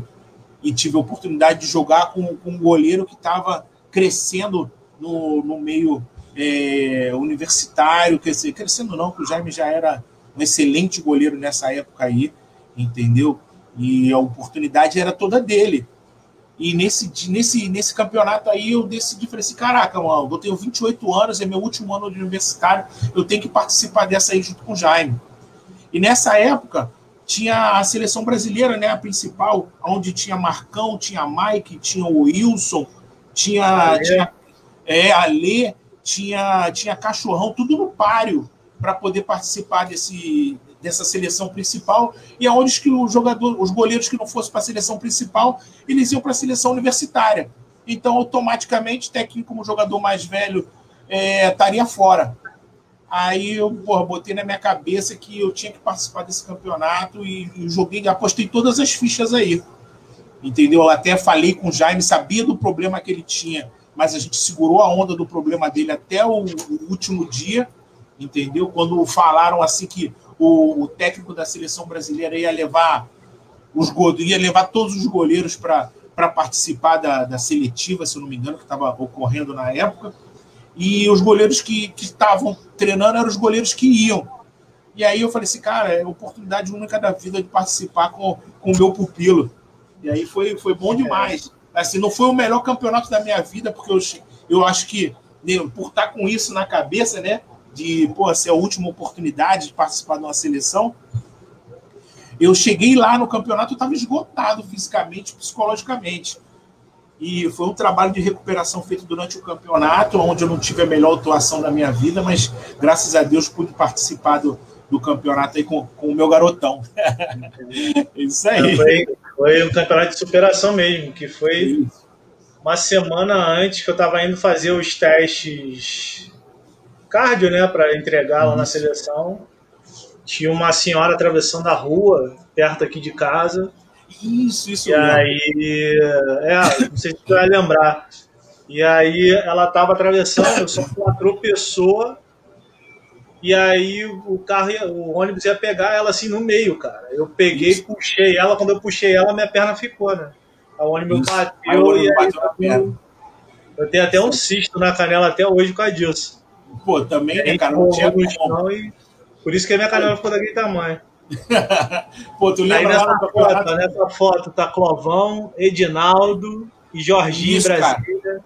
Isso, Jorginho, Jorginho, cara, também. Pô, Jorginho, Jorginho é o melhor engraçado é o melhor que nós temos, exatamente, cara. Eu conheci Jorginho jogando um campeonato, cara, lá em São Paulo, cara, é, contra Brasília. E todo mundo falava dele, cara, mas eu nunca tinha jogado contra ele, né? E aí o Leoni botando uma pressão que tinha que tomar cuidado com ele, cuidado com ele. É, se eu não me engano, era, eu e Jaime, né? Aí falei, não, cara, porra, se o cara é bom assim, vamos matar ele na ponta e não joga, não recebe, não faz gol, nada disso. E, porra, sempre que ele pegava na bola, que ele vinha para dentro, saco. E, pô, aí fazia figura disso, figura daquilo, jogava adiantado, jogava dentro do gol, e fazia figura dando ao curto e dando longo, e o cara matando bola. E aí, pra gente, né, no Rio de Janeiro, ele ficou conhecido como o Jorge o Desgraçado, né? E, pô, a cruz credo, velho. O cara matava a bola, que era um absurdo, né? Foi o, foi o primeiro ponta direita, cara, que eu tive duelos, assim, absurdos. Até hoje, né, cara? O Jorginho é, é um cara sensacional. Tá até na, na seleção master aí, ele é, é, super cotado. Graças a Deus vai ele e meu irmão aí. O, o Brasil vai estar muito bem representado por ele. Né? E, e assim, são histórias, cara, que, que a gente for lembrar, essa live aí só vai terminar amanhã. É, isso aí. Eu vou fazer o seguinte, eu vou agora botar uma foto do nosso tempo junto na faculdade. Eu quero ver se você lembra dessa meu foto. Meu Deus do céu, cara, meu Deus do céu. Você está entregando a minha idade. Deixa eu ver se vai aqui. Ih, travou. Calma aí. Mas vamos lá. Enquanto não entra essa foto aí, daqui a pouco ele vai colocar essa foto aí eu vou, eu vou iniciar esse papo aí. Cara, essa história da faculdade aí, cara, é sensacional, cara. Quando a gente foi fazer a inscrição da faculdade, né, para a gente poder ingressar na faculdade, é, o Jaime era menor de idade, velho. E eu não podia assinar o documento para ele poder fazer faculdade. Aí a menina na recepção falou assim: pô, mas ele precisa de um responsável para ele poder estudar, porque ele ainda é menor de idade. Aí tinha que ser feito naquele dia. E aí eu virei e falei assim: eu sou responsável dele. Mas como assim? Eu falei: eu sou responsável dele, pode me dar a ficha aí que eu assino como responsável dele. E dito e feito, cara, eu peguei a ficha dele, preenchi e assinei lá embaixo como responsável legal do Jaime. E aí, graças a Deus, ele pôde fazer essa faculdade, e aí as histórias vão, vão se confundindo mais ainda, né? E assim, eu tive ele como meu pupilo lá atrás, e aí acabei tendo ele como meu filho postiço já na faculdade. É verdade. Cara, travou aqui tudo para mim, é, uhum. mas vamos lá. É, agora a gente vai para uma vitória inesquecível, uma conquista inesquecível, Tequinho caramba, uma vitória, uma vitória inesquecível, cara. Assim, é, vitória inesquecível, cara. Vitória, cara, é, é poder participar do handball com os meus amigos.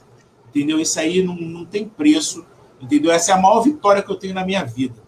É, eu gosto de falar, cara, que eu tive jogos muito importantes que, que trouxeram conquistas enormes para mim. Né? É, foi um jogo universitário é, entre o Rio de Janeiro e São Paulo. Uma final no, no Castelinho, né? Cara, lá em Minas Gerais. É um jogo que teve.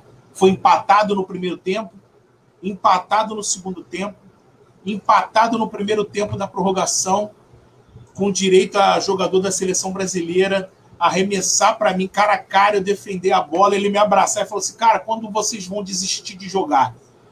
Faltava tipo cinco minutos para acabar, cara. E, e, eles, os jogadores que estavam no time de São Paulo, que eram da seleção, já não estavam mais acreditando no que estava acontecendo. E a gente jogando com o coração na mão. Entendeu? Flávio Cacilate, meu irmão, Anderson Larcão, Renato Barbosa, é, tinha o Zete como, como goleiro lá também. É, tinha Vander, é, Rodrigo, jogadores assim do Rio de Janeiro que estavam no auge na época, entendeu? Então, para mim, cara, a maior conquista foi assim, mesmo tendo perdido esse jogo para São Paulo, cara, de um gol de diferença, foi a maior conquista que eu tive, cara, porque foi, foi a partir desse jogo, cara, que eu passei a ter uma visibilidade enorme entre os jogadores de São Paulo.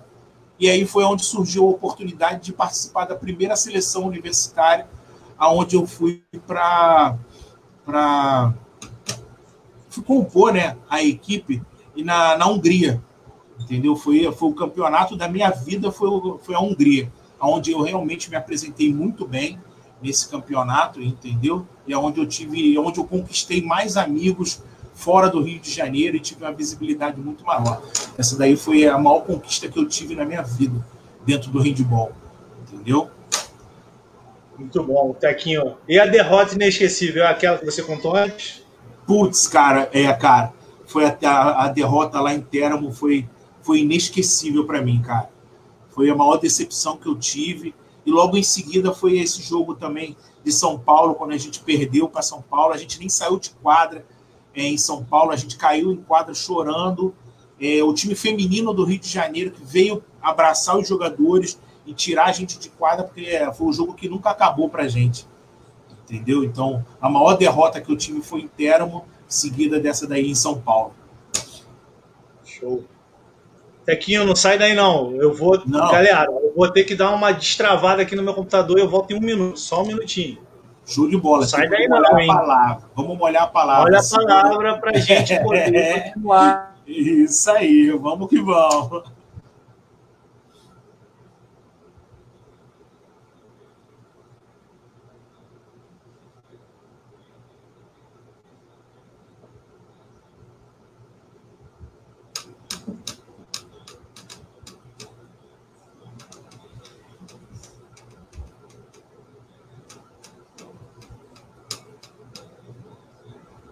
Ah, falei que ia ser rapidinho, não falei? Então. Falei que ia ser Vamos rapidinho. Só, só pra, foi só para molhar a palavra mesmo. Coisa rápida, dois palitos. Comigo é assim. Isso aí. Perfeito. É, mas vamos lá. Então, falamos da vitória inesquecível, falamos da derrota inesquecível. É, vamos para a nossa parte emocional. Eita. Pessoas importantes na vida do tempo. Pessoas importantes. No geral, no geral. Depois a gente Caramba, cara. No geral. Pessoas Pode importantes na minha vida, cara. Vamos lá. Uma das primeiras pessoas importantes na minha vida, Sérgio Guimarães, foi a pessoa que me apresentou é, ao esporte, entendeu? Mas acima dele eu tenho a, a minha professora da escola, Dona Regina, que, que mostrou né, que existia mais um esporte que, que poderia dar certo na nossa vida, né? É, assim, tendo eles dois assim como o início de tudo, eu tenho o professor Maisena, eu tenho o Simão, poucas pessoas vão, vão lembrar dele aí, né? Só as pessoas do Master mesmo, do, principalmente do Rio de Janeiro, vão lembrar do Simão, que era o, o, o presidente da, da, da, da, parte esportiva da Mangueira, né? É, Simão foi o cara que olhou para mim treinando com Maisena na época eu tinha as pernas grossas, né, cara? Porque é, eu vivia andando de bicicleta para cima e para baixo, eu e meu irmão, tudo que a gente fazia era de bicicleta. Então eu tinha as pernas grossas por causa disso. Aí Simão um dia no treino virou e falou assim, é, olhou para o Maisena, né? Não tinha nem intimidade com a gente. Olhou para o Maisena e falou assim, aí ó, goleiro de handball com perna grossa não vai a lugar nenhum. Cara, aquilo doeu meu coração e ficou martelando minha cabeça de tal forma, cara, que eu saía, né, para quê? Para os moradores do Rio de Janeiro, né? Eu saía do Rio Comprido, é, eu ia andando até a Mangueira. Para ter ideia, cara, Rio Comprido é perto do, do túnel Rebouças. Eu ia andando até a Mangueira, que era depois do Maracanã. Dava quase uns 40 minutos de caminhada, eu e meu irmão. Eu ia andando com peso de 2 quilos em cada perna, velho. Só para poder afinar a perna. Olha o tamanho da minha idiotice na, na época. Entendeu? Mas, cara, mas foi de grande valia, cara, porque é, mediante a isso, cara, eu aprendi a ter a leveza nas pernas, né, cara, e poder atuar de forma diferente. Então, isso daí foi. Alegria nas pernas, alegria nas pernas. É, exatamente, alegria nas pernas. Então eu começo por aí. Dona Regina, Sérgio Guimarães, Simão, Maisena. É, aí depois vieram professores assim que, que abalaram mesmo, modificaram mesmo a minha vida, né?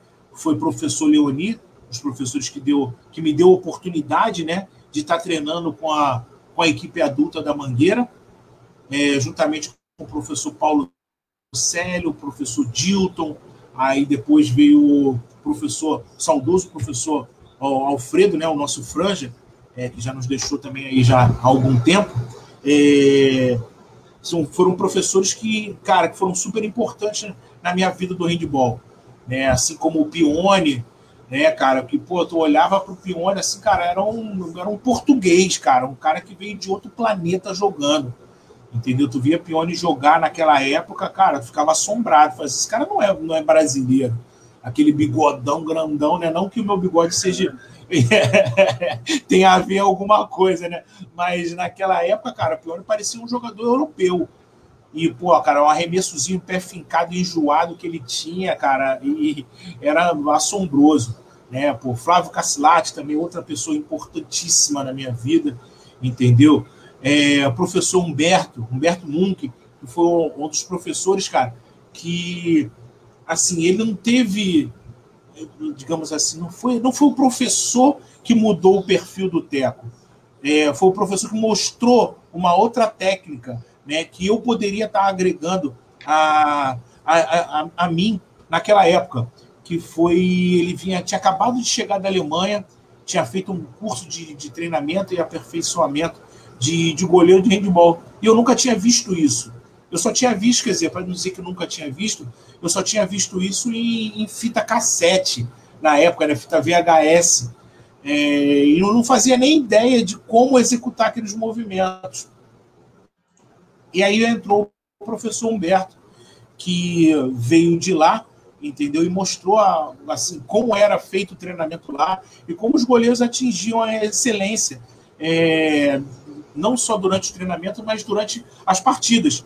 Né? Foi aí que eu fui adaptando é, o meu posicionamento no gol, é, a minha agilidade e a minha habilidade de leitura de, de jogo, onde eu, eu aprendi muito com vendo o Checha jogar, que um, um goleiro que faz scout no, no, Brasil hoje em dia, Checha é, até hoje é o melhor que, que, é o melhor que nós temos. É sensacional a leitura que ele faz de um jogador entendeu? Tanto de não só de movimento de braço, mas de deslocamento.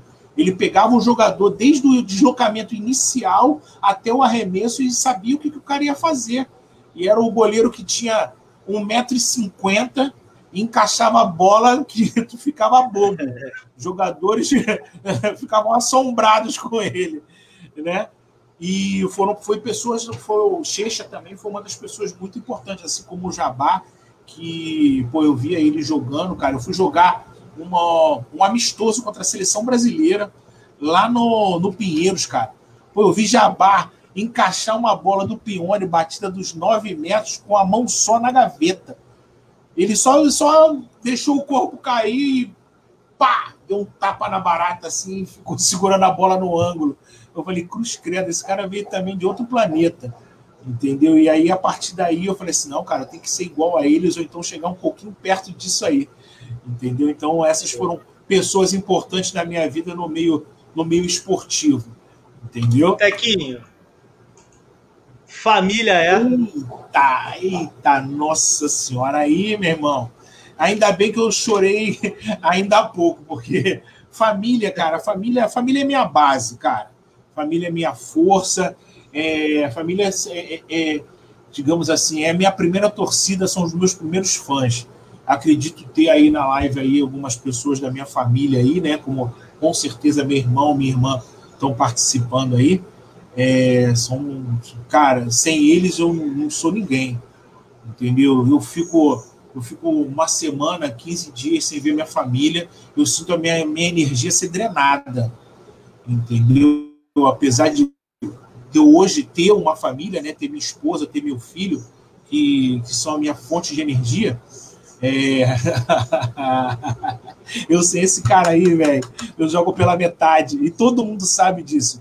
Que se, se eu tô em quadra e, e esse cara aí, entendeu? Essa minha cara metade aí não tá em quadra, é a oportunidade perfeita que tem de fazer alguma coisa contra, é, contra mim. Entendeu? É a parte do jogo onde eu tô mais fraco, é quando eu tô sem ele dentro de quadra. Entendeu? As pessoas até brincam que na época que a gente treinava, a gente treinava em casa, na cristaleira de casa, porque sempre que eu tinha que lançar uma bola, a minha primeira opção de lançamento era meu irmão. E todo mundo sabia que isso ia acontecer, mas todo mundo caía nessa. Eles não acreditavam. Ah, ele não vai receber, repetir o lançamento no irmão dele. E pá, bola na mão do irmão.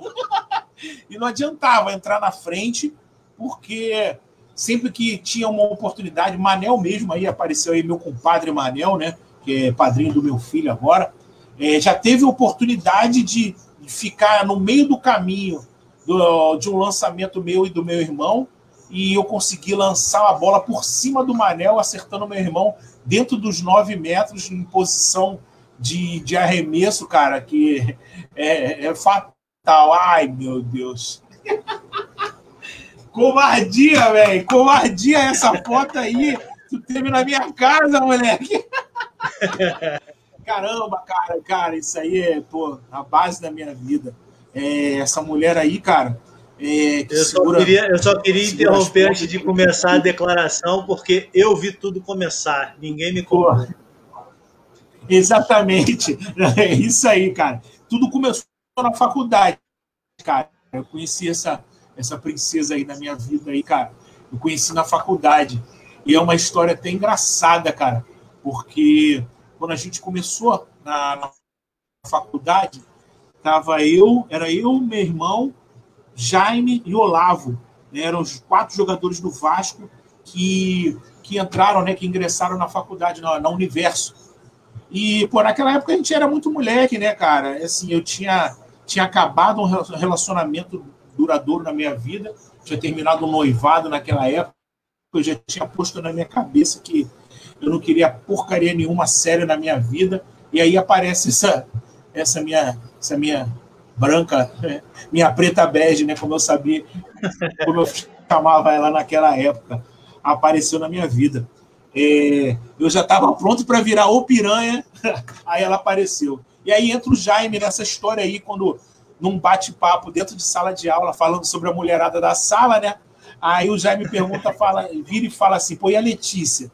Aí, aí eu, pô, eu falei assim, não, não, não, com essa daí não dá para brincar, não, cara. Isso aí é, é mulher para casar. Entendeu? Cara, foi assim, sem pretensão nenhuma, nenhuma, nenhuma, nenhuma né? Mas era só o comentário, né, cara?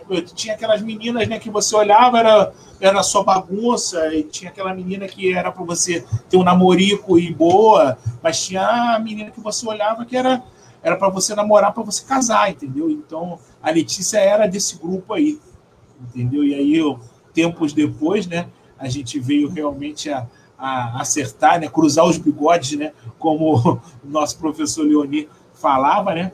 e graças a Deus montar essa, essa, formar essa família aí sensacional aí com esse molecão agora aí que hoje tem 13 anos é, é, é a razão da a razão da minha vida. É o cara que, que me faz levantar às 5 e meia da manhã e ter força para ir trabalhar entendeu? Acreditar sempre que que o, o dia seguinte o dia seguinte sempre pode ser melhor entendeu?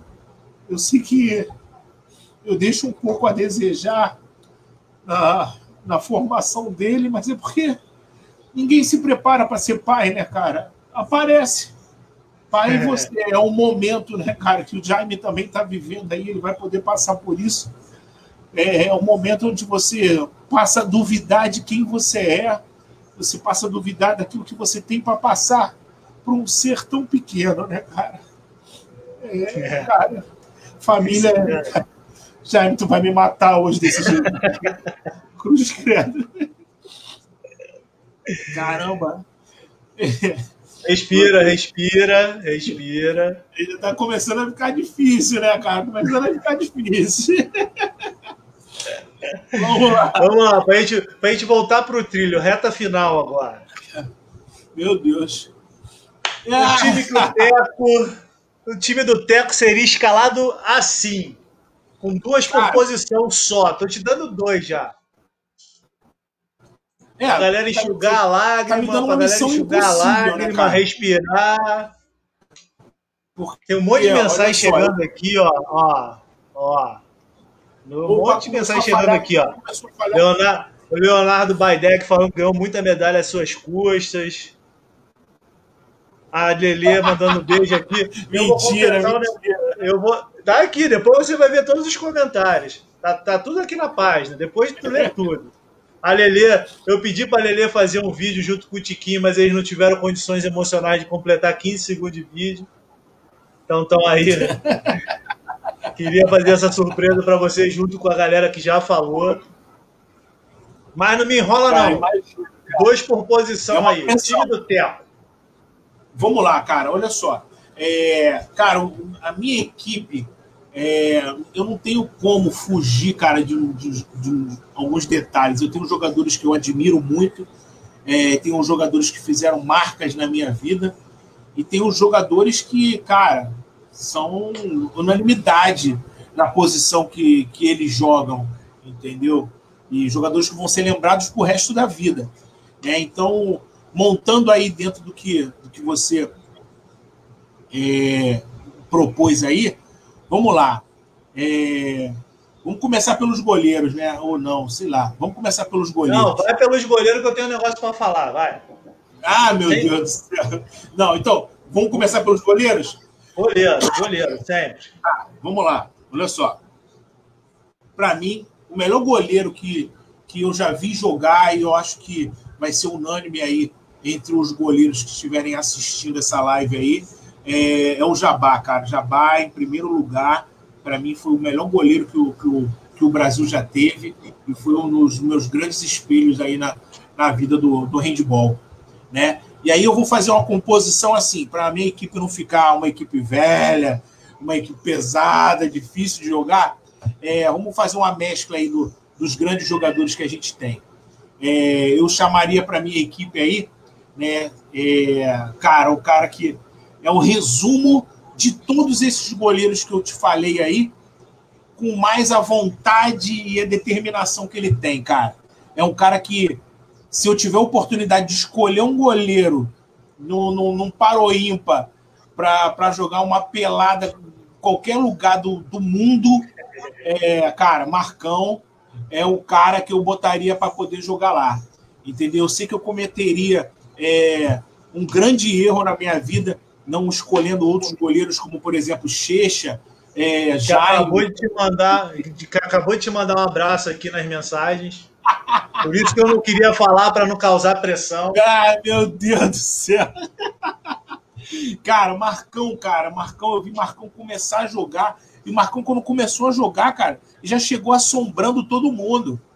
É assim, o goleiro que, meu Deus do céu, de onde veio esse cara?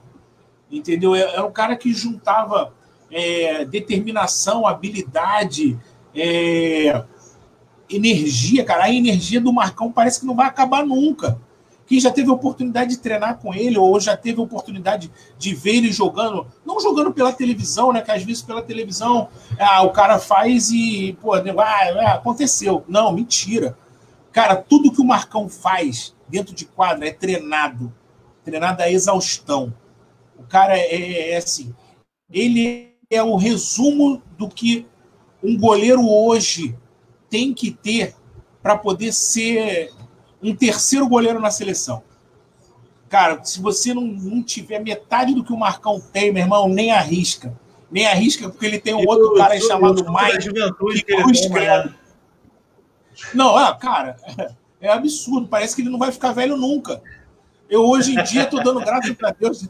Estou dando graças a Deus de eu ter 47 anos. Ano que vem eu já jogo na, no Master 49 e eu não tenho a sombra do Marcão de chegar e falar assim: Teco, tô aqui. Eu de cruz credo. Mas vamos lá, vamos lá para a gente não, não, enrolar muito, não. É, é, botar nome porque rápido e tal. E, é pau e bola. É não, até tu acabar, já acabou 2022. É isso, isso aí, é verdade. É assim, é, para os goleiros não tem jeito, né? A gente acaba falando um pouquinho mais. Mas vamos lá. É, ainda misturando aí jogador novo e jogador velho. E vamos lá, eu tenho como meu ponto esquerda, cara eu tenho Everaldo Lopes, cara. Everaldo Lopes, 13 anos de seleção brasileira. É um ponta sensacional, mano. Quando ele dava aquelas passadas que ele esticava ao máximo, tu já sabia que vinha problema. Tu já sabia que vinha problema. E hoje é, é médico, cara, um ortopedista conceituadíssimo no Rio de Janeiro, entendeu? Mas é uma pessoa sensacional, cara, sensacional. Foi um excelente jogador que eu vi jogar. Entendeu? Outro também, cara, que eu também vi, vi início de, de carreira, né? É, começou a aparecer né, no, no Brasil, é, Ula Ula. Ula Ula, cara, eu vi Ula Ula compondo a equipe da, da Metodista. Também jogador enjoado, enjoado, cruz credo, que braço parece uma serpente. E mexe para lá, mexe para cá, e até definir o que ele vai fazer, meu irmão você já teve que ir no, no tarólogo, teve que ver carta, cartomante para poder saber qual, aonde ele ia bater, cara. É sensacional. O jogador muito completo, muito completo. É, vamos para a minha esquerda. Minha esquerda eu tenho é, Gilberto, cara. Gilberto, quem teve a oportunidade de ver esse cara jogar Gilzão. também. Gilzão, exatamente, cara. Vai ser. Vai, vai fechar comigo ele aí na, na minha tá. esquerda. Tá é, na listagem da, da, galera de Brasília, que nego já tá me mandando listagem aqui por estado para entrevistar. Sensacional, cara. Vai ser uma entrevista absurda. É, o Gil, cara, Gil foi um, foi um cara que me deu a oportunidade de fazer um gol no campeonato mundial. Jogando contra a Bielorrússia. É, a gente tinha que fazer, esticar o máximo o placar né, de diferença para a gente poder ter uma oportunidade de a gente entrar nas quartas de final com saldo de gols. E final de jogo, faltava 10 segundos para poder acabar. A Bielorrússia tomando de 17 gols de diferença. É, 17 não, tomava de 16 gols de diferença. Abriu para fazer a marcação individual. Aí o Gil virou e falou assim: pediu tempo, parou o jogo, né? Juntou todo mundo no banco e ele já chega no banco virando para mim e falando assim: Teco, tem a manha de arremessar a bola pro gol? Aí eu falei: o quê? arremessar pro gol. Ele falou assim: é, cara, arremessar pro gol, tem que ser você. Aí eu falei assim: mas como assim? Ele falou: espera que tu vai ver. Tu só entra e bate. Eu falei: vamos lá. Cara, ele armou uma jogada com a seleção brasileira. Como a Bielorrússia estava marcando individual, o que, que ele fez? É, a Bielorrússia tinha acabado de fazer o gol, ia sair a bola no meio de quadra. Ele armou todo mundo, corria para o lado esquerdo, trocando bola apertadinho, apertadinho e ele virou essa bola, cara, pro lado direito. E eu estava posicionado no banco. Estava assim, do lado da mesa de arbitragem, ali parado, como se fosse o último lance da partida. Quando toda a seleção brasileira correu para um lado e a Bielorrússia foi abafar, abafar todo mundo ali para não ter arremesso, o Gilberto vira e joga a bola para outro lado. E eu entro correndo igual um, um curisco louco. Fiquei mano a mano com o goleiro da Bielorrússia, cara. Ele deu um empurrãozinho com um braço de Horácio, assim. Ele era muito alto, cara. E aí eu pulei para dentro da área empurrei a bola na cintura dele assim, cara. E foi o gol que eu fiz no campeonato mundial. É a oportunidade que ele me deu. O outro cara que eu colocaria aí para poder compor a equipe aí do lado do Gilberto é o Bruno, né, cara? Bruninho, cara, que é o melhor jogador do Brasil até hoje eu com certeza gostaria de ter ele na minha equipe aí. Entendeu? O Bruninho é um cara que dispensa comentários, né, cara? Qualquer um que, que ouvir falar esse nome aí já sabe quem, quem é essa, essa pessoa ilustre aí no, no meio do handball. Né? E daí central. eu parto pro, pro Central. Central eu tenho Pione, cara, como um dos caras mais inteligentes que eu vi jogando, entendeu? Um cara que, é, além de ser inteligente para arrumar uma equipe, era um cara que tinha um arremesso é, surpreendente, entendeu? E, e, cara, era um cara, é um, e ainda é um cara de grupo, entendeu? Que mantinha toda uma equipe unida, é, seja através de brincadeiras, seja através de técnica, seja através de conselho. Ele é realmente o paizão aqui no, no Rio de Janeiro, é, é o Pig. Todo mundo, quando fala no nome dele, abaixa a cabeça, porque realmente ele é, ele é o cara. O outro cara que eu chamaria para poder estar tá aí junto aí com o Pione aí, cara, não, não tem como pensar em outro nome, né? Pô, Flávio Cacilate, cara, Flávio Cacilate. O melhor central, o melhor central do Rio de Janeiro que eu tive a oportunidade de jogar. Entendeu? Um cara família, um cara grupo também, sensacional e um jogador inteligentíssimo. Até hoje eu jogo junto com ele na, na equipe Rio, Rio 42, entendeu? Que participa do campeonato Master e junto também na, na seleção Rio, né? Que é o Master, né? quando a gente vai para São Paulo jogar o brasileiro. Ele é o nosso central aí, cara, e, e obediência hoje. Entendeu? Eu tenho o Flávio aí como, como meu capitão. Né? Eu, eu, eu, o Ronald é o meu comandante, porque, como ele é, comandando uma equipe é, é, sensacional, mas o Flávio é o meu capitão eterno. Aonde o Flávio for, ele não precisa nem imaginar se eu vou querer jogar. Eu vou jogar com ele em qualquer lugar. Entendeu? Aí eu saio do centro e vou pro, pro pivô. Direita. Né? Eu tenho meia, jogador. Neto, que é o meia-direita? Vamos, vamos. É, não, não, vamos, vamos falar tá do pivô. armação. Pivô, cara. Isso. Isso, não, beleza, vamos lá. Pivô. Pivô eu tenho, cara, um dos jogadores mais técnicos que eu vi é, na minha época, né? Então, fazendo a mesclazinha aí, né? Eu tenho Renato Barbosa, né? Renato Cândido, na verdade, mas a gente chamava ele de Renato Barbosa. Um dos melhores pivôs do Rio de Janeiro, junto com com o Marquinhos, né, que teve a oportunidade também de conhecer Marquinhos, também um excelente pivô, mas, mas Renato Barbosa foi o jogador, foi o pivô mais técnico que eu vi e tive a oportunidade de jogar com ele, tanto em campeonato mundial quanto em campeonato carioca, campeonato brasileiro, essas coisas todas. Né? Era um, um jogador que ele não precisava ter base para poder fazer o arremesso. Era um cara que conseguia corrigir movimento, mesmo não estando no chão, mesmo sendo deslocado por um outro jogador. Renato estava sempre pronto para arremessar cara a cara com o goleiro, que era um, um absurdo. O treinamento dele é botava três cones, no final do treino os cones tava, tinha até perdido a cor o cone. ele pintava e bordava, era sensacional, sensacional. É, aí eu subo de novo para a armação. É, eu pego lá um meia direita um dos meias direitas mais enjoados que eu tive a oportunidade de jogar contra na minha vida foi o Mineiro. Mineirinho de São Paulo. Ah, Mineirinho, garotinho famoso, internacional, né? Gente sensacional. Mineirinho agora é cidadão americano, tá aqui, Isso, é isso aí, cidadão americano, cara. É sensacional, cara. Tive também a oportunidade de jogar um campeonato mundial com ele, cara. E era um cara que era tão engraçado, cara, tão engraçado, que eu vi Mineirinho chegar durante um jogo e falar, e falar como ele ia arremessar. Ele chegava assim, tem que Mineirinho vai arremessar uma bola de rosca lá dos nove. Eu falei, cruz credo, como é que é isso? Mineirinho subia lá, começava a subir nos 11. Quando chegava nos 9 metros, ponto para arremessar, ele arremessava uma bola de rosca lá de fora. Cara, era impossível do goleiro, naquela época, cara, pegar uma bola dessa. Era sensacional, cara, sensacional o arremesso dele. Entendeu? Era um dos caras mais é, considerados, né? E para mim, cara, um dos jogadores é, ícones também na, na posição. E junto com ele eu tenho aí o Beto, Beto, Beto Cachaça. Já também tive a oportunidade de jogar com ele. Era um canhotinho também enjoado, com arremessozinho rápido. bate com, uma, com, com, isso, oh, irmãozaço, irmãozaço bate com uma precisão, cara, que era surreal, entendeu? E assim, eu sei que eu tô cometendo aí algumas falhas em, em botar. É aqui, ó, isso é sinuca de bico mesmo, é para botar dois Não, por posição, depois tu pede desculpa para todo mundo. Mas é, essa aí é a minha seleção, cara, é a seleção de coração.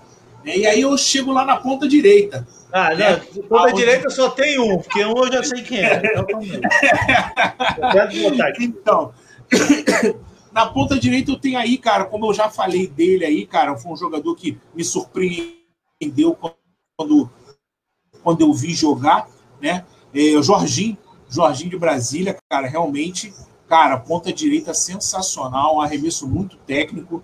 E quando não era técnico, era na, na raça e não desistia nunca, meu irmão, não desistia nunca. E até hoje é esse jogador aí, cara.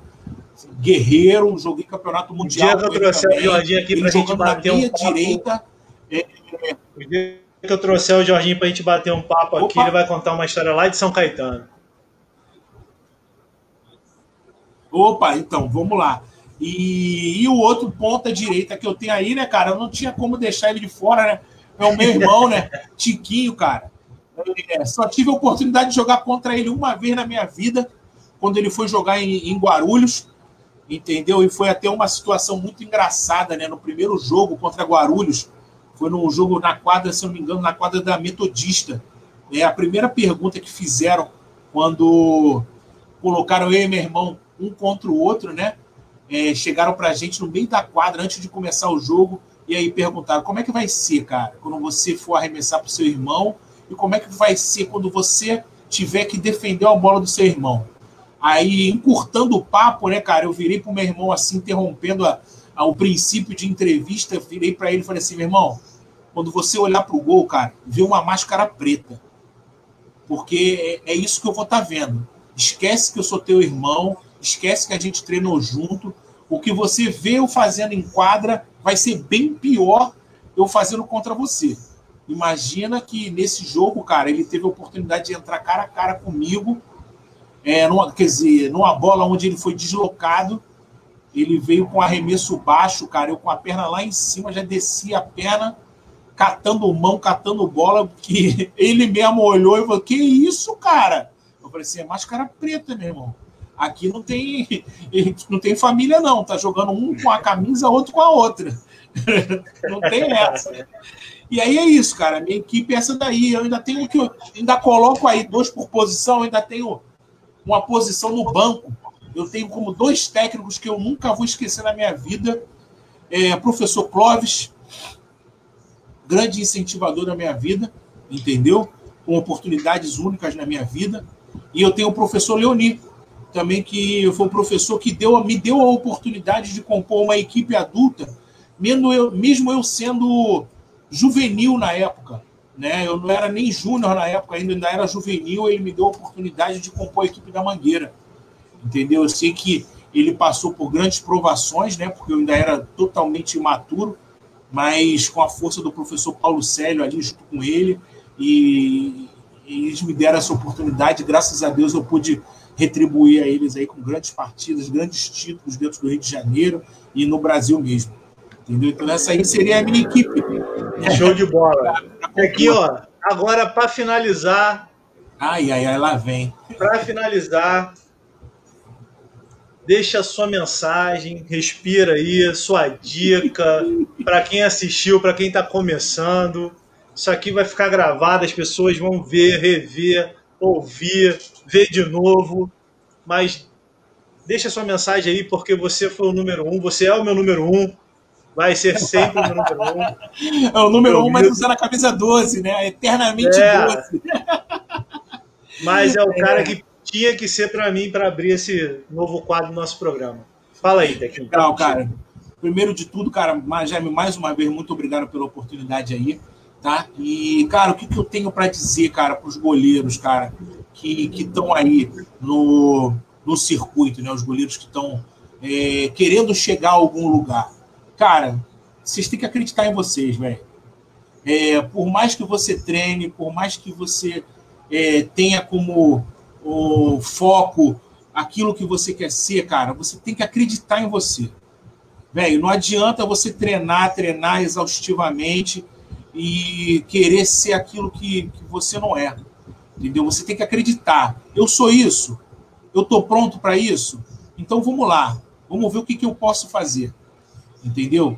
Cara, vocês hoje em dia, cara, vocês têm aí é, tem, pô, tem Jaime, vocês têm Marcão, tem Mike e tem outros goleiros aí, cara, que são surpreendentes, cara. São, são goleiros, cara, que eles não precisaram se adaptar a, uma, a, a, situações. São goleiros que, que eles vieram de, de aperfeiçoamento, de aperfeiçoamento, né, cara, de outras técnicas, de outros goleiros, e foram surgindo assim como um assombro pro, pro Brasil, entendeu? Marcão é, é, o maior exemplo disso, cara. Na época que, que Marcão surgiu, cara, tinham goleiros assim que a gente não imaginava é, serem superados, entendeu? E, pô, aí pintou Marcão, pintou Cachorrão, que eu tive a oportunidade também de, de jogar com ele. Teve aí veio Jaime também, que veio, veio me atropelando. É, era, um cara, era um cara que eu olhava pro banco e eu falava assim, caraca, maluco, se meu tênis desamarrar, ele me atropela aqui dentro da quadra mesmo. Porque, meu irmão, do jeito que, que ele treinava, é, do jeito que ele absorvia a informação, cara, era, era sensacional. Então, cara, o que eu tenho para esses goleiros de hoje, cara, acredita em você, velho. Treina, treina, treina, treina, mas acima de tudo, você tem que acreditar em você. Você, todo, todos os goleiros, vocês são capazes de fazer aquilo que os seus ídolos é, fazem, né? Não basta você gostar do cara, pô, do estilo do cara. Pega o estilo desse cara, transforma para você. Foi isso que eu fiz na minha época. A gente não tinha um treinamento específico, entendeu? A gente tinha que se adaptar. Então eu peguei é, um movimento de braço do, do Dentinho, do Niterói, e adaptei para mim, entendeu? Eu peguei o movimento de perna do Sapo e adaptei para mim também, entendeu? Dentro das minhas condições. E via posicionamento do Jabá, que era um cara que, apesar de ter dois metros de altura, jogava dentro da trave, cara, jogava ali embaixo do gol. Eu, a inteligência de Checha, né? Cara, a inteligência de Checha é, um, é uma coisa que todos os goleiros, todos os goleiros têm que um dia, se tiver oportunidade de ter ele na arquibancada, senta com ele, cara. Eu sei que o Checha tem aquela cara de cara fechadão, né, cara? É difícil mesmo falar com ele. Eu mesmo só tive uma oportunidade de, de, de chegar e, e, poder falar com ele, né? Falar assim, oi, Checha. Foi essa oportunidade que eu tive, porque é, é, é um cara que era muito concentrado, cara, quando, quando ele estava dentro de uma quadra ou quando ele estava presente num ginásio, era um cara que era muito focado naquilo que ele, que ele, que ele tinha para fazer, entendeu? Hoje mesmo, né, 2018 aí, quando a gente teve a oportunidade de, de ver, né, eu encontrei com Checha dentro do ginásio do Pinheiros, cara, você vê, cara, eu tinha 45 anos quando eu encontrei com Checha de novo, lá dentro do Pinheiro. E eu tive vergonha de falar com ele, cara. Eu falei, pô, ah, aproveita, aí, aproveita que ele tá mandando mensagem aqui no, ah, não, não. Ah, tá aqui. Cara, fala assim. Tá mandando um monte de mensagem aqui, pô. Não é qualquer um que tem a presença do Checha na live, né, cara? É, é, muita honra.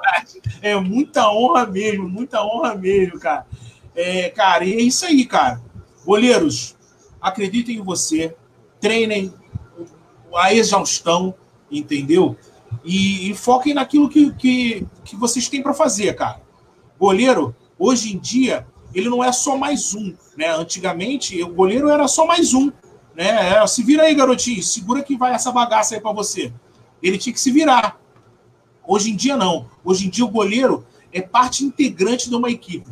Tudo, todas as equipes hoje em dia começam com um bom goleiro. Então, se vocês querem é, alguma coisa dentro do handball, cara, acreditem em vocês, treinem bastante, entendeu?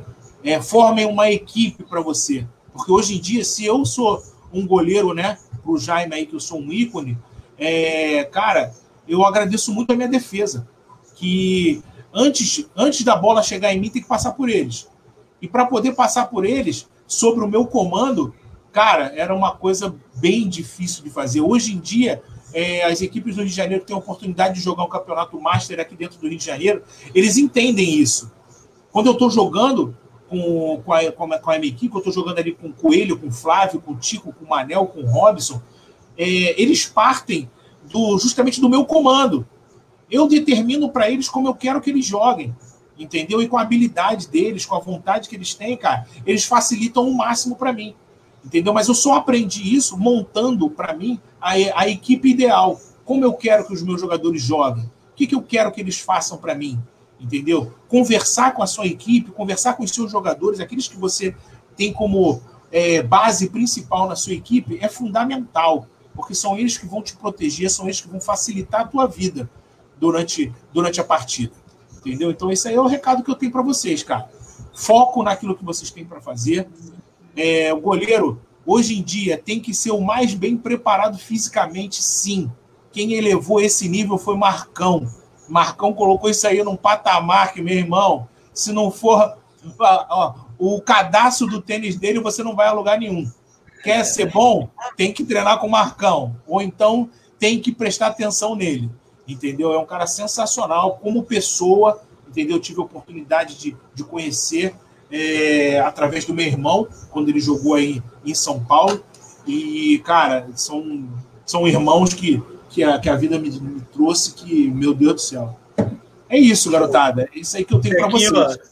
Tá chovendo de mensagem aqui, depois você vê a gravação. Ó, Checha tá aqui mandando mensagem, Ivanei, que é o irmãozão, Tio Roy, Lelê, me dá, me Andréia. Me dá um asterisco aí, me dá um asterisco aí. Cara, Ivanei, cara, Ivanei, cara, foi um cara que eu vi fazer uma jogada em São Paulo que ninguém acreditou. Ivanei, para quem conhece, né, cara, é, é o, o, nosso gordinho sensação, né, do, do handball do Rio de Janeiro. Eu vi Ivanei fazer uma jogada que o time do Pinheiros, se eu não me engano, dentro de São Paulo, cara, foi até quando a gente foi campeão da, da segunda divisão, né, que na época era a seletiva, né, para poder jogar um campeonato brasileiro. É, Ivanei fez uma jogada aérea. O time, se eu não me engano, a gente jogava pelo Flamengo na época. A gente puxou uma jogada aérea chamada hipopótamo voador, onde o Ivanei rompia a defesa, cara, pela meia direita, numa jogada aérea, cara, que ninguém acreditava. O time de São Paulo simplesmente parou para ver se era verdade. Quando eles perceberam o que estava acontecendo, estava o Ibanê recebendo uma bola de aérea dentro da área, só ele e o goleiro. Sensacional ver o gordinho voando, cara. Muito bom, muito bom. Demais. Isso aí é uma história também para ser contada numa roda de amigos, tomando muita cerveja e morrendo é, de rir. É mas é isso aí, gente. Estouramos nosso tempo, mas o primeiro a gente sempre estoura. Mas foi bom demais, Tequinho. Ó. Só queria terminar porque eu sempre termino.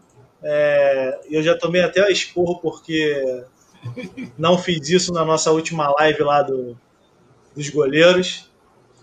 Mas queria te agradecer de coração. Queria terminar essa live é, compartilhando essa foto. Um dia vocês vão entender. Quando eu contar, quando eu for entrevistado por, pelo Marcão, vocês vão entender o quanto esses caras são importantes para mim. Mas hoje era o dia da gente escutar o Teco. O cara que eu tenho como irmão mais. O Tico e o Teco são os irmãos mais velhos que eu não tive. Eu sou o irmão mais velho. Não tive um irmão mais velho. São os caras que me ensinaram, me ajudaram. Foram espelhos dentro e fora das quadras, dentro e fora das areias. O dia que Tiquinho vier falar aqui, a gente vai ter história para contar junto também. Pô, sensacional, cara, e sensacional. esse quadro aqui foi criado para isso, para a gente lembrar coisas boas, para mostrar a história do handball, como todos os atletas sonham em ser lembrados. Não é uma produção global, mas é uma produção com muito carinho, é um quadro Sim. com muito carinho para vocês Sucesso, escutarem. Vai estar lá no, no YouTube, vai estar no Spotify e vocês vão ter muito para aprender com esse cara aí, que é um irmão para mim, que é um ídolo que foi já além do irmão mais velho, já foi um pai para mim. Pai de dar dinheiro para ir para faculdade para não parar de estudar, Meu mas isso aí eu só é conto. É outra história. Isso aí eu só conto quando for a minha vez. Mas são caras importantíssimos para mim, que nunca deixaram de desistir. E por isso que eu nunca desisti, porque eu tive exemplos de pessoas que nunca desistiram. Então, eu queria terminar com essa foto aí.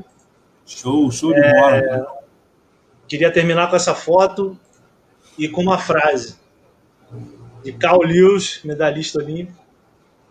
Ele queria ser lembrado no futuro como alguém que inspirou outras pessoas e fazer as, a fazer as coisas que pareciam impossíveis.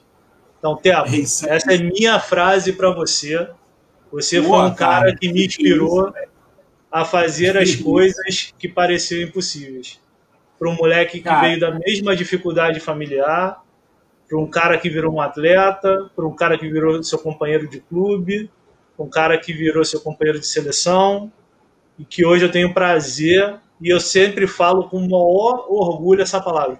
Eu tenho a honra de ter a sua amizade, a amizade de Tico, da sua irmã, da dona Geralda, da Lelê, Opa. da Andréia, e que isso fique gravado para todo sempre, porque pessoas como vocês são difíceis de se achar. Então, irmão, queria terminar essa live de hoje te agradecendo mais uma vez por tudo.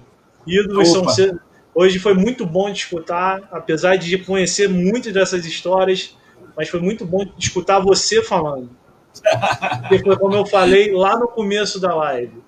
Os ídolos precisam ser escutados para não ser somente lembrados. Isso aí, cara. Precisam um ser dia. escutados aqui, né, em vida, é, no, como puder, do jeito que puder. Lelê, beijo no coração. Aí, razão da minha vida. Vocês, e vocês moram no meu coração. Obrigado Amém, por todo cara, mundo que teve a paciência de participar, de participar e de acreditar que a gente faz isso aqui é com o coração. Não tem nada a ver com dinheiro, não tem nada a ver com nada. Graças é porque a, Deus, a gente cara, quer, quer deixar essa mensagem para quem quiser escutar. Um dia, quando seu filho tiver mais velho também, isso quiser escutar. Vou mandar ele pesquisar. Vou mandar o filho do anos, meu filho pesquisar.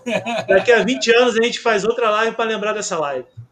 Opa, Valeu, galera. Então, obrigado Valeu, por todo mundo galera. que participou.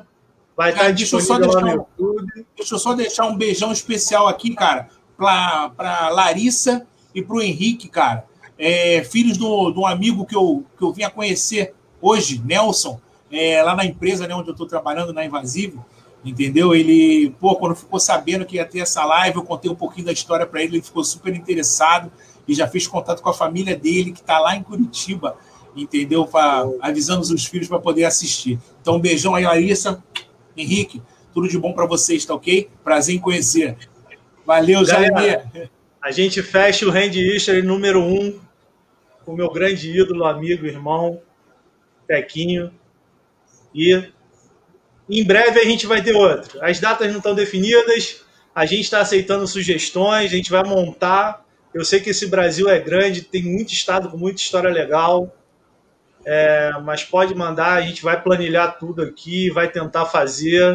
Cara, tempo a gente tem e vamos aproveitar, já que a pandemia deu essa oportunidade, vamos gravar mais coisas, vamos registrar Vamos mostrar para as pessoas quem são esses ídolos, quem são essas pessoas, quem são os seres humanos que antes da gente ser alguma coisa no handball foram grandes, são grandes pessoas, admiráveis e que precisam ser lembradas. Tequinho, te amo, irmão.